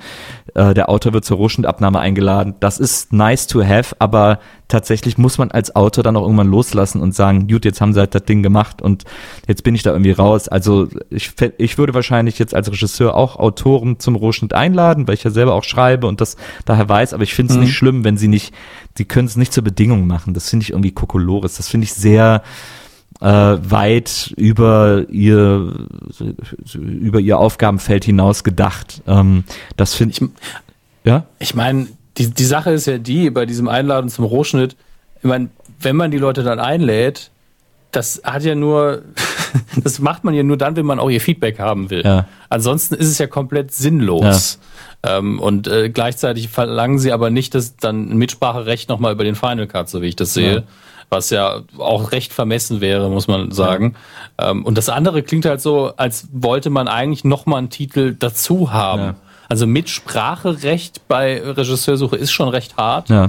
Ähm, es würde ja einfach reichen zu sagen, der Autor wird gehört und Vorschläge werden zumindest sich angehört, ja. was ja eigentlich was ist, was man im normalen Arbeitsumfeld auch so akzeptieren würde. Ich meine, das ist auch so ein Satz, der fällt, ja. denke ich mir. Wenn man jetzt diskutiert, wen siehst du eigentlich in der Regie, hast du da eine Idee? Das heißt ja nicht, dass er es festlegt. Ja, ich glaube schon. Oder, oder, sie. Ich glaube schon, dass die Punkte aus extrem negativen Erfahrungen der Autoren ja. äh, entstanden denk sind. Ich auch. Deswegen wird das schon seine, seine Geschichte haben. Aber das Ding ist ja, und äh, Dominik Graf hat einen öffentlichen, eine öffentliche Antwort auf diesen Brief irgendwo geschrieben, ich weiß nicht mehr wo, aber der hat so ein paar ganz richtige Dinge gesagt, weil das, woran dieser Kontrakt 18 krankt, äh, ist, dass hier ein Kampf aufgemacht wird zwischen, zwischen äh, Autoren und Regie. Und das sind eigentlich die Instanzen, die am allerengsten zusammenarbeiten müssten. Das sind die Instanzen, die am allermeisten ja. zusammenhalten müssten. Das Problem wenn ich mir alle Filmproduktionen angucke, die ich kenne, äh, also auch wenn ich mit Leuten spreche, auch wenn ich mit, mit Schauspielern, mit sonstigen spreche, die irgendwie involviert sind in Produktionen, das Problem gerade in Deutschland ist ja immer ein ganz anderes. Erstens sehr eigenmächtige Produzenten, die einfach alles ignorieren, mhm. was an sie rangetragen wird, und äh, Redakteure, äh, die von den Sendern immer noch zwischengeschaltet sind und immer auch noch ein extrem hohes Mitspracherecht haben. Und wenn ja. sie nichts bestimmt und entschieden haben in einer Filmproduktion, einfach irgendwann anfangen, irgendeinen Scheiß zu fordern, damit man sieht, dass sie da irgendwie involviert sind, aber es bringt konstruktiv dem Produkt nichts und in vielen Fällen sogar das Gegenteil, macht es irgendwie, macht ein schlechteres Arbeitsumfeld, macht das Produkt schlechter, einfach nur damit sie irgendwas gesagt haben und irgendwas verändert haben.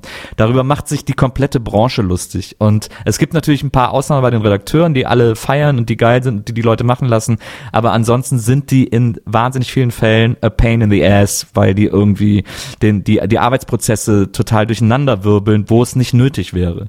Und die sind aber natürlich die, die die Jobs generieren äh, und werden deswegen natürlich sehr hofiert und deswegen muss sich auch dieser Kontrakt 18 den Vorwurf gefallen lassen, dass sie die nicht angegangen sind, weil niemand beißt die Hand, die einen füttert, also weil sie Angst hatten, dass die Kritik ihnen allen dann eher wieder das Genick brechen würde.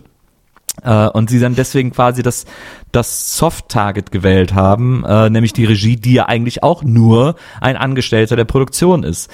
Und hm. ähm, das, finde ich, kann man denen echt vorwerfen. Also, dass dieser Rundumschlag, der das sein soll, ist das halt leider gar nicht, sondern es ist eher so in eine Richtung gekeilt, die im Zweifelsfall auch gar nichts an diesen Bedingungen ändern kann. Und das finde ich irgendwie, da ist echt eine Chance vertan worden. Hm. Also ich, ich muss dir in allem zustimmen tatsächlich. Also wir sind ja kreativ gesehen, glaube ich, eher auf einer äh, Wellenlänge, was es angeht. Da ist was im Argen, eindeutig. Ähm, und das, was du jetzt am Schluss erklärt hast, gerade das mit dem Redakteur, kriege ich auch ab und zu mit. Ja, das ist ja nicht nur bei Filmen so, ist ja auch bei äh, Fernsehproduktionen so und bei eigentlich allem, wo vor allen Dingen die öffentlich-rechtlichen mitspielen, gibt's ja diese Redakteursinstanz, mhm. ähm, die eben, da ist wirklich die Frage, was man mit diesem Job macht, wo man ja zwischen allem steht und Verantwortung vor allen Dingen gegenüber dem Sender dann hat und äh, sich wahrscheinlich auch gefallen lassen muss, wenn dann gefragt, egal was schief ist, wahrscheinlich ist man dann hinterher der Verantwortliche im Sender. Ja, das gefällt nicht, die Quote ist nicht oder was hast du überhaupt da gemacht? Ähm, und äh, mit diesem Druck umzugehen, das fällt wahrscheinlich einigen auch nicht so ganz leicht. Ähm, deswegen, ja, ist eine schwierige Sache, aber es ist gut, dass die Debatte aufgemacht wird. Ja. Ähm, ich bin gespannt, ob das jetzt in der Versenkung einfach verschwinden wird über die nächsten Jahre oder ob sich da wirklich langfristig was ändern ja. wird. Ähm, ja, bin ich auch gespannt. Eben. Aber hey, Gott sei Dank sind wir von dem Kampf ausnahmsweise nicht so direkt betroffen. Das stimmt. so, ähm, weil die Folge so lange läuft, werden wir heute das Weidengeflüster einfach skippen und wir gehen jetzt einfach direkt in den Filmbereich. Und ja, wir werden den heute ein bisschen schnell machen müssen, denn Herr Burgeberg muss weiter in seiner äh, kolossalen Medien- und Podcast-Karriere arbeiten. Ich muss noch 27 andere Podcasts aufnehmen. Mach voran. Ja, ich kenne das Problem. Deswegen hier der Trenner für Film. Ha, Schön. Ähm, ich war im Kino. Ich habe äh, mal wieder es mir angetan, eine Sneak-Vorführung anzuschauen, was ich schon länger nicht mehr gemacht habe. Und ähm, wie das so ist, Sneaks haben ja ähm, das Potenzial, dass man sehr früh einen ganz tollen Film sieht. Meistens sieht man nur einen Film, den der einfach keine Breitenwirkung haben wird ähm, und den sehr wenige Leute gucken werden. Und so war es in dem Fall auch. Ähm, es handelte sich um den Film Searching mit John Cho in der Hauptrolle. Und ähm, da erstmal die Frage an unseren Gast. Weißt du irgendwas über den Film? Ich habe irgendwie, glaube ich, das Plakat vor Augen, aber ich krieg's gerade überhaupt nicht zusammen. Was das ist? Das nicht eine Sci-Fi-Sache? Nee, was ist das? Keine Ahnung. Nee, tatsächlich überhaupt nicht. Ähm, das wahrscheinlich ähm, Besonderste an dem Film ist, wie er gefilmt ist. Denn du bist die ganze Zeit entweder, ähm, also es fängt direkt mal an mit einem sehr vertrauten Bild, denn ähm, man sieht als erstes, und ist, wenn, jetzt einer sagt Spoiler, dann äh, bitteschön geht einfach nach Hause. Ähm, es fängt an mit dem Windows XP Hintergrundbild. Ähm, Ach ja, ah ja, stimmt. Das, man ist. Das ja. ist dieser Screen-Thriller. Ich weiß nicht, ob, ob, die sich so nennen wollen oder ob das wirklich ein fester Begriff ist. Ich, ich glaube weder noch. definitiv so, ja. es ist definitiv so, dass man die ganze Zeit entweder mit Computer oder Handy oder Tablet Screens konfrontiert ist. Das heißt, man sieht entweder die Oberfläche oder man sieht ein Videosignal, das über einen Computer abgespielt wird oder über ein Handy oder man sieht das Bild einer Überwachungskamera ähm, und man vor allen Dingen am Anfang erzählt der Film zeitraffend die Geschichte einer kleinen Familie und ähm, da fängt man eben wirklich zu Windows XP-Zeiten an und äh, dann, äh, hinterher ist man eben in der Gegenwart angekommen. Das heißt, man sieht so ein bisschen die Technologie auch wachsen. Ja. Man sieht nochmal das YouTube 1.0 Interface, was für mich tatsächlich, ich mag dieses Auge fürs Detail, dass man dann gesagt hat, ey, wir bauen nicht irgendeine random Seite, sondern ähm, wir machen wirklich, wie sah YouTube damals nochmal aus, genauso setzen wir es um, mit der gleichen scheiß Videoqualität auch. Ja. Ähm, das fand ich wirklich charmant. Das ist natürlich für viele Zuschauer anstrengend gewesen. Also man hat so das Gefühl, wenn diese ähm, Familiengeschichte in der Gegenwart ankommt, so nach, keine Ahnung, 15, 20 Minuten, dann könnte es aufhören, weißt ja. du, dass man das einfach nur benutzt hat, um diese Geschichte so zu erzählen, weil ja jeder von uns diese Perspektive kennt. Ja und selber den ganzen Tag auf Bildschirme starrt und dass man dann in die normale Optik wechselt. Und da hat man wirklich gemerkt im Publikum, wie viele einfach so äh, gemacht haben, dass der Film das einfach durchzieht bis zum Schluss. ähm, und es kommt dann auch noch Fernsehbilder irgendwann dazu. Also man gewöhnt sich, finde ich, sehr schnell dran, aber es verliert auch so in der Mitte diese Faszination, die man dafür haben kann. Ja ähm, weil man natürlich dann irgendwann sagt, ja, okay, ihr habt es gemacht, ihr habt euch Mühe, Mühe gegeben, aber das ist natürlich auch ein bisschen anstrengend, äh, um es sich anzugucken. Ja. Ähm, aber das Stilmittel, finde ich, funktioniert. Also damit machen sie nichts falsch. Die Story ist eher das Problem. Die Schauspieler sind alle sehr, sehr gut.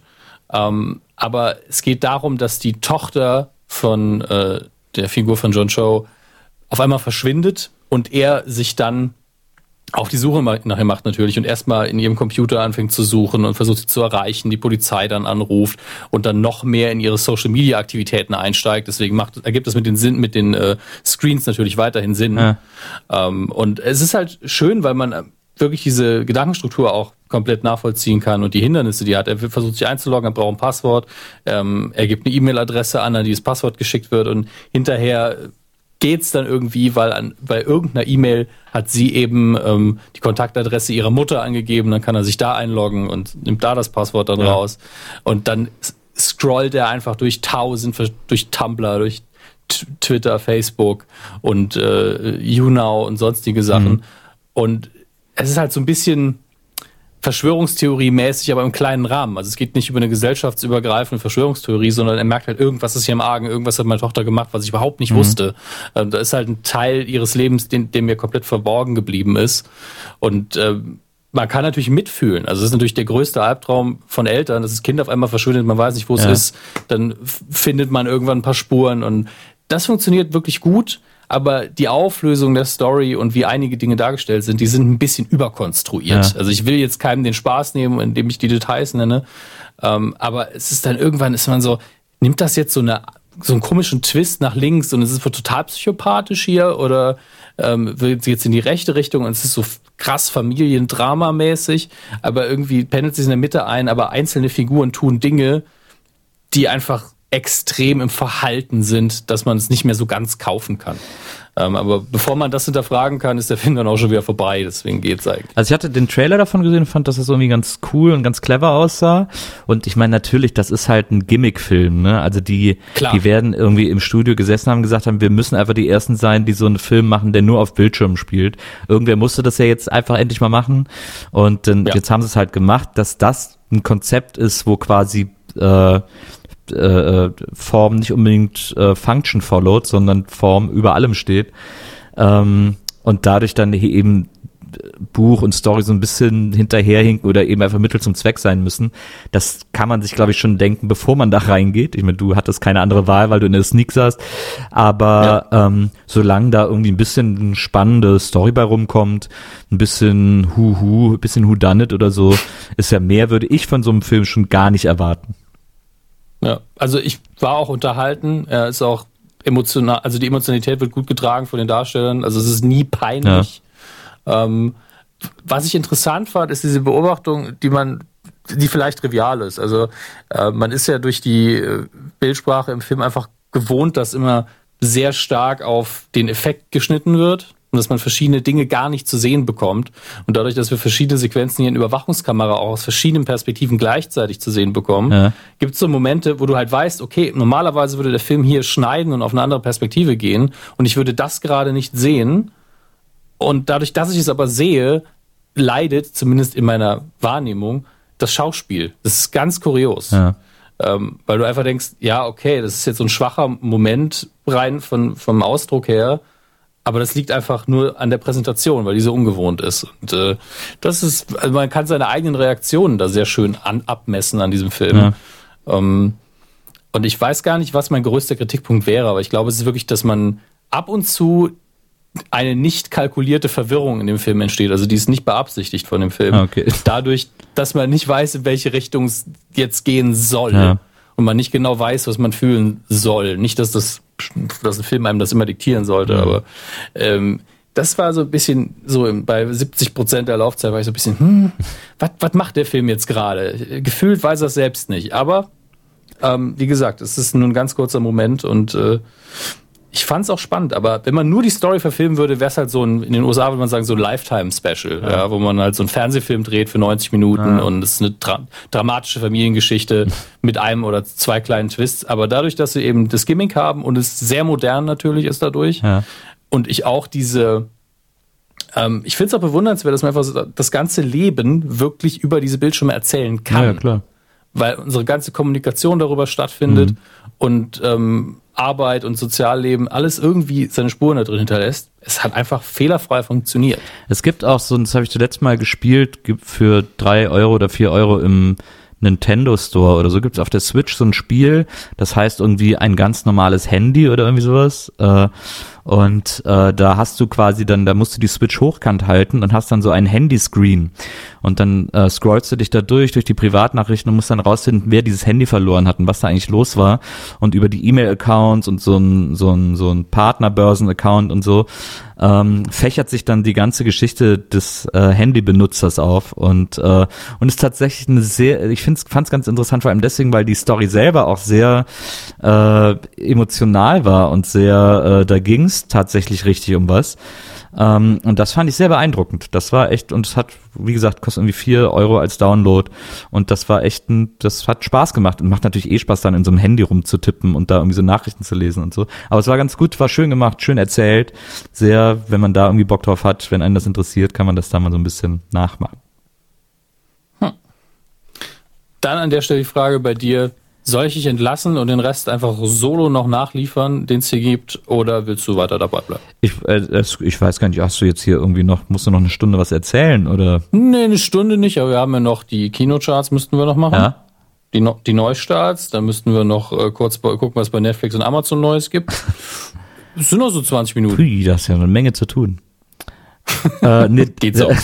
nee, dann, also ich würde eigentlich gerne bis zum Ende dabei bleiben, aber es wird bei mir gerade leider echt tatsächlich ein bisschen eng, deswegen muss ich an der Stelle wahrscheinlich aussteigen.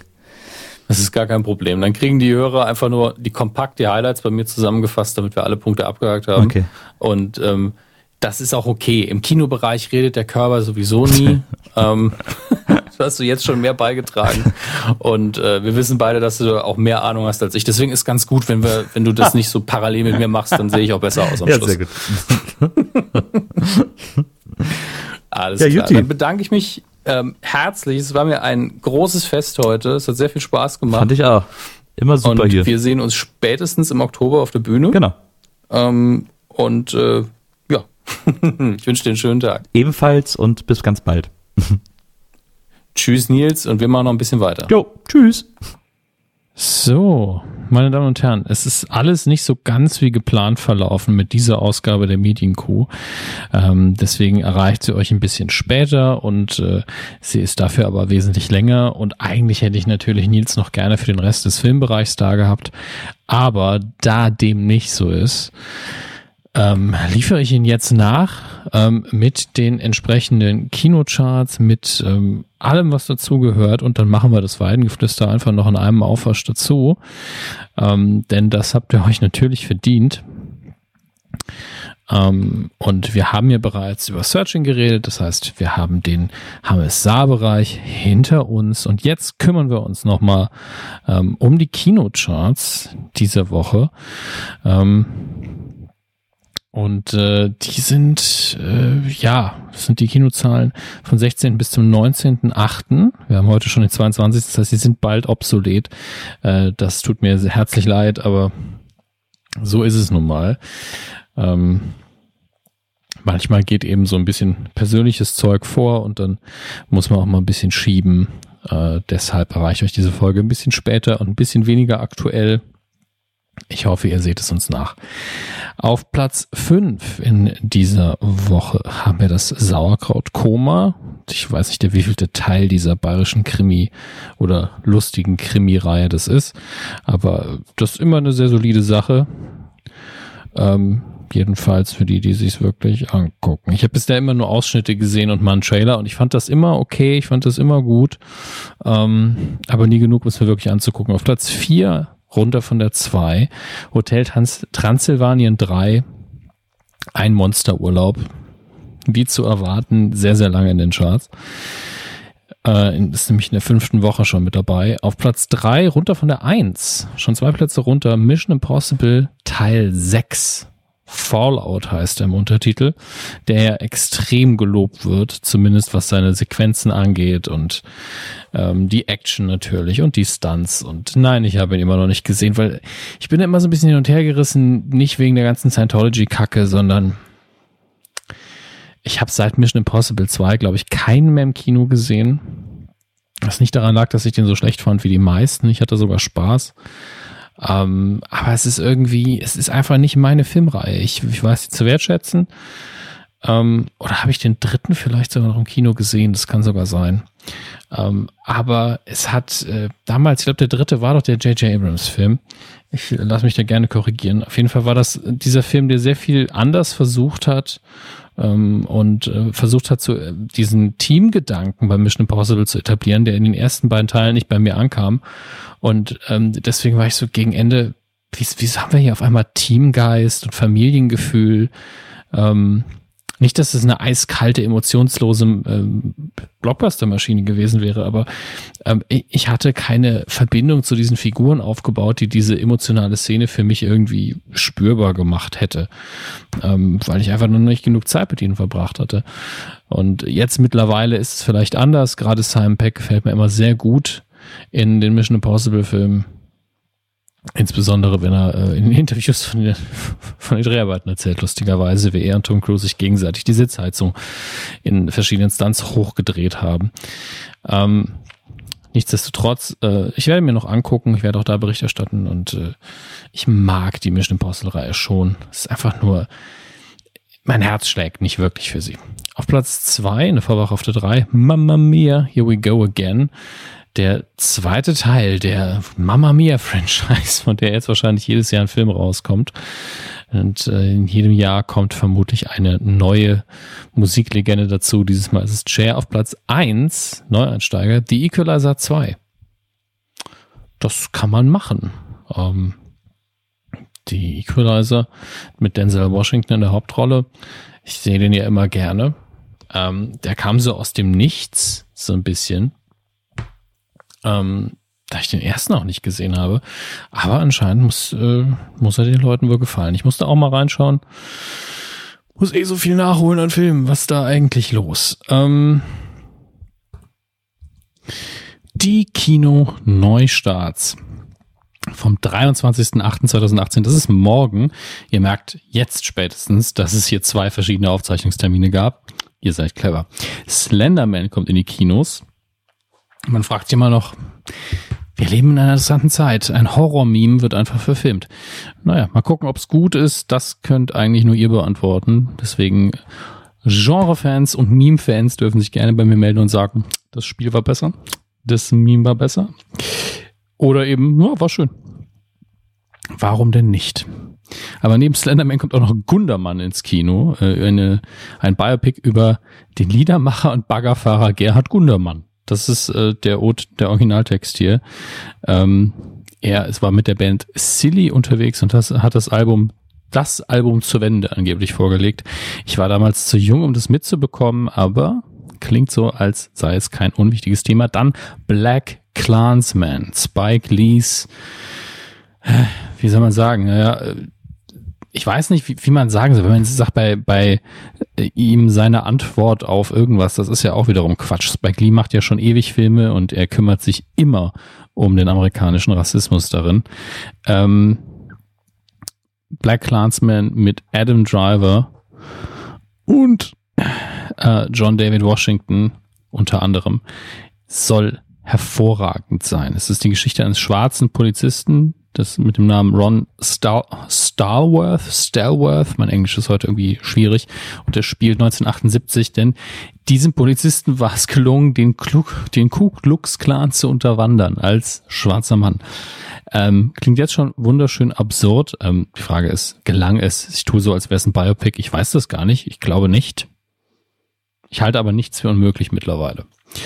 Ähm, will ich mir unbedingt angucken. Wir werden sehen, ob es funktioniert. Dann, mein Name ist Somebody. Zwei Fäuste kehren zurück. Ähm, hm. Terence Hill. Terence Hill in der Hauptrolle, Regisseur, Drehbuchautor. Da wird schon so ein bisschen das, das äh, Nostalgieherz so ein bisschen weich. Hm gespannt, ob ich, äh, wie das ist und äh, ob ich dazu komme und ob das in vielen Kinos läuft in Deutschland. Früher Bud Spencer und Terence Hill natürlich absolute Kassenschlager. Heute schwierige Sache.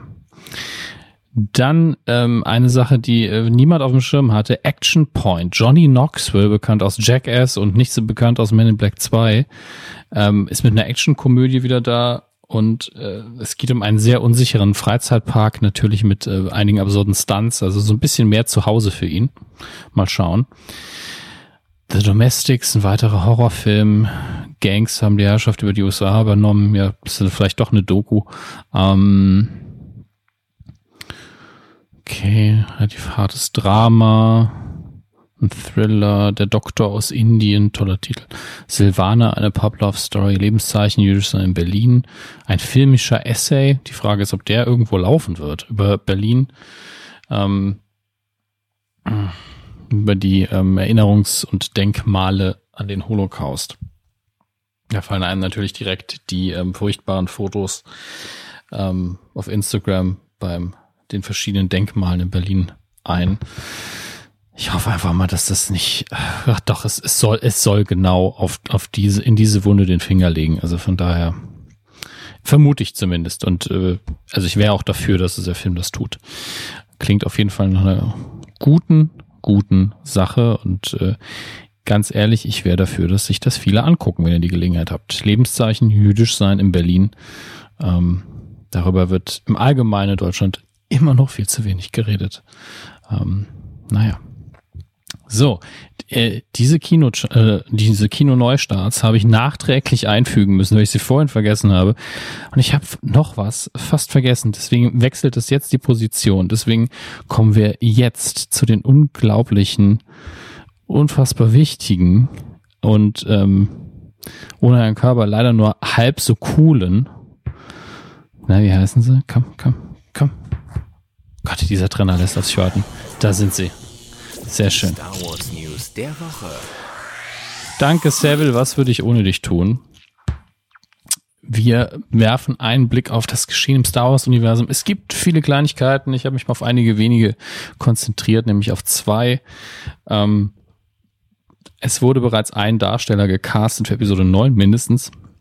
Und zwar Richard E. Grant, den man in verschiedensten sehr ernsten und sehr unernsten Filmen und vielen, vielen Produktionen von Dr. Who Hudson Hawk und äh, ganz, ganz, ganz, ganz vielen anderen Dingen sehen konnte. In der Popkultur taucht er immer mal wieder auf und er, es wurde gefragt, weil er ihm relativ ähnlich sieht, zumindest der animierten Version von ihm, denn äh, er kommt in verschiedenen Zeichentrickvarianten vor und ist begründet natürlich durch die Star Wars Bücher von Timothy Zahn, ähm, Erben des Imperiums. Dort war er der omnipräsente Bösewicht.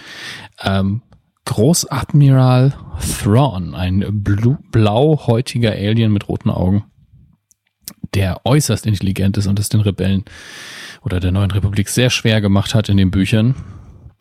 Und er hat gesagt, diesen Charakter spiele ich nicht. Mehr darf ich nicht sagen, sonst werde ich gefeuert.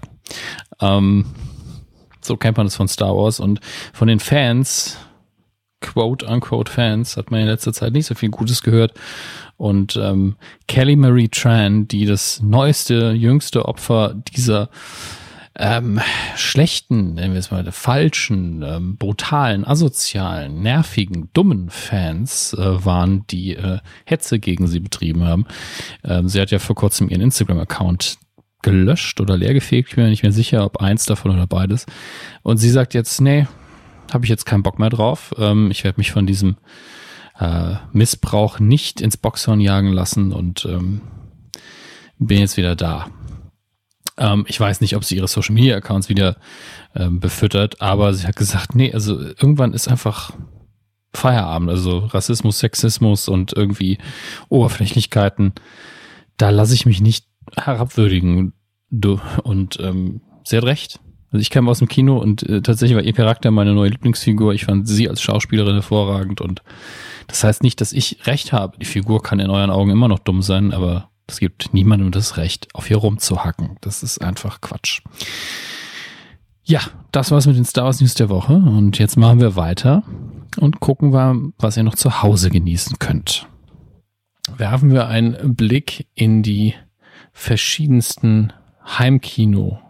Äh, und wir beginnen mit dem physischen Heimkinoregal, ähm, was in den letzten Wochen, na was heißt Wochen, sagen wir Tagen rausgekommen ist und auch noch rauskommen wird. Äh, da schauen wir natürlich bei Amazon. Und äh, wie ihr merkt, ich, ich ziehe so ein bisschen in die Länge.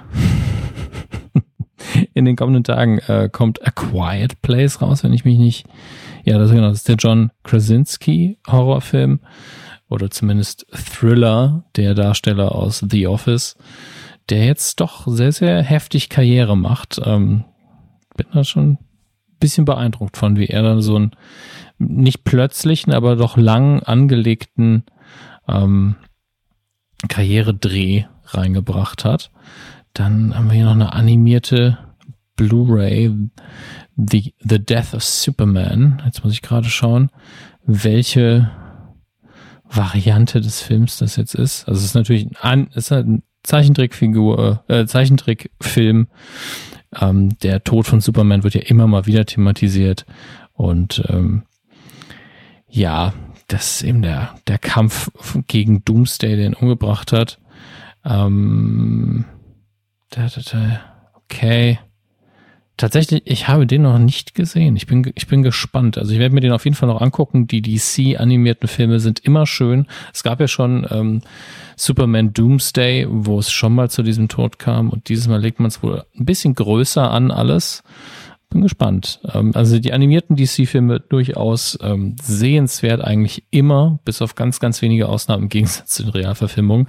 Dann haben wir noch I, Tonya, die viel gelobte ähm, ja, experimentelle äh, Erzählform, in dem Fall um, ein Biopic zu erzählen, mit Margaret Robbie in der Hauptrolle. Es geht um dieses, um diese Eiskunstläuferin, die eben vielleicht äh, sehr brutal vorgegangen ist, vielleicht auch nicht. Und es wird aus verschiedensten ähm, Winkeln erzählt, äh, was wahrscheinlich auch genau die richtige Art und Weise ist, um so eine Geschichte zu erzählen.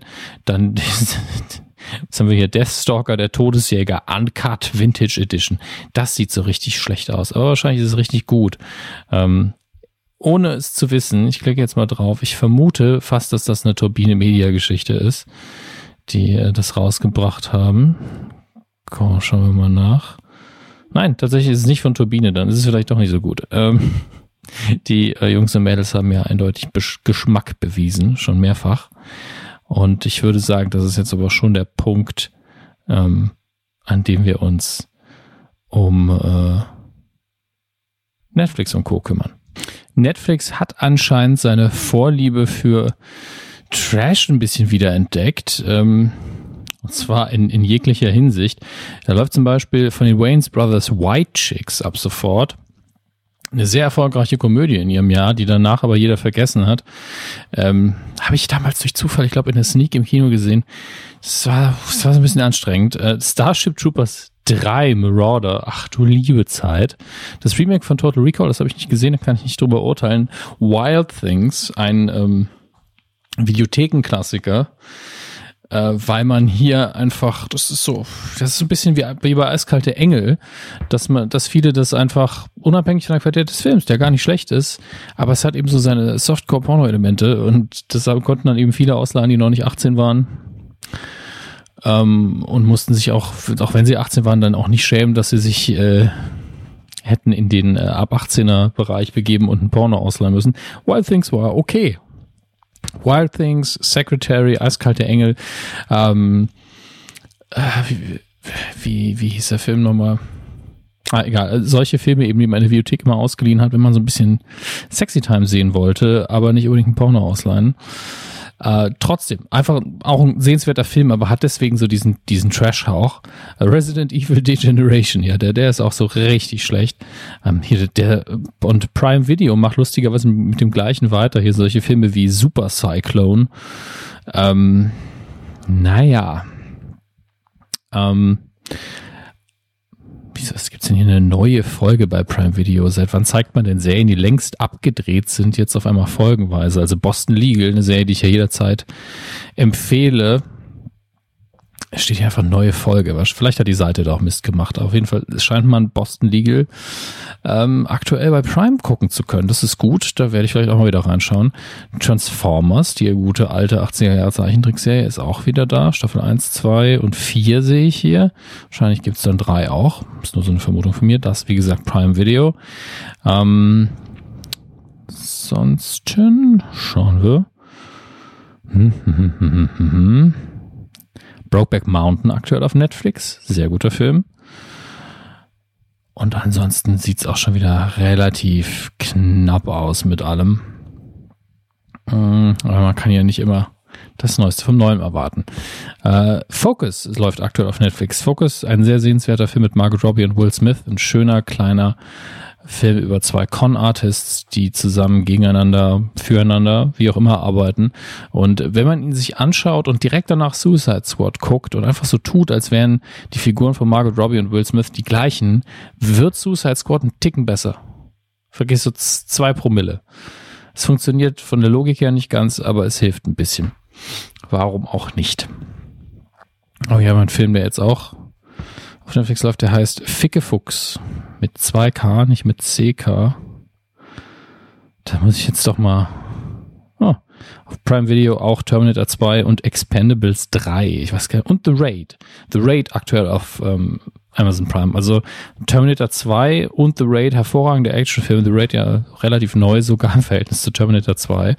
Äh, Expendables 3, ja gut, die Expendables-Filme eben. Aber The Raid kann ich nur empfehlen, wer ihn noch nicht gesehen hat und äh, gute ähm, Kampfchoreografien, Choreografien und äh, mit Leidenschaft gut gemachte Actionfilme steht, der ist wirklich nicht schlecht. Schaut euch den mal an. Ähm, Ficke Fuchs, muss ich jetzt mal schauen anscheinend so ein Insider-Ding, das ich bisher nicht so ganz wahrgenommen habe. Ähm, werde ich mir dann auf Netflix mal anschauen. Ich sehe, ich brauche sehr viel Zeit, um Dinge zu gucken. Ich, immerhin werde ich euch dann auch davon berichten. Äh, oh, ich sehe hier noch ähm, eine, ein Doctor Who, ein klassischer Doctor Who vom fünften Doktor, Castro Valva, ich glaube, ist das ein Spezial, ist das eine Folge, ist auf DVD raus, zwei DVDs sogar. Ah, wie viele Minuten sind es denn? 100 Minuten. Dann kann das sehr gut sein. Oh, da geht's auch noch.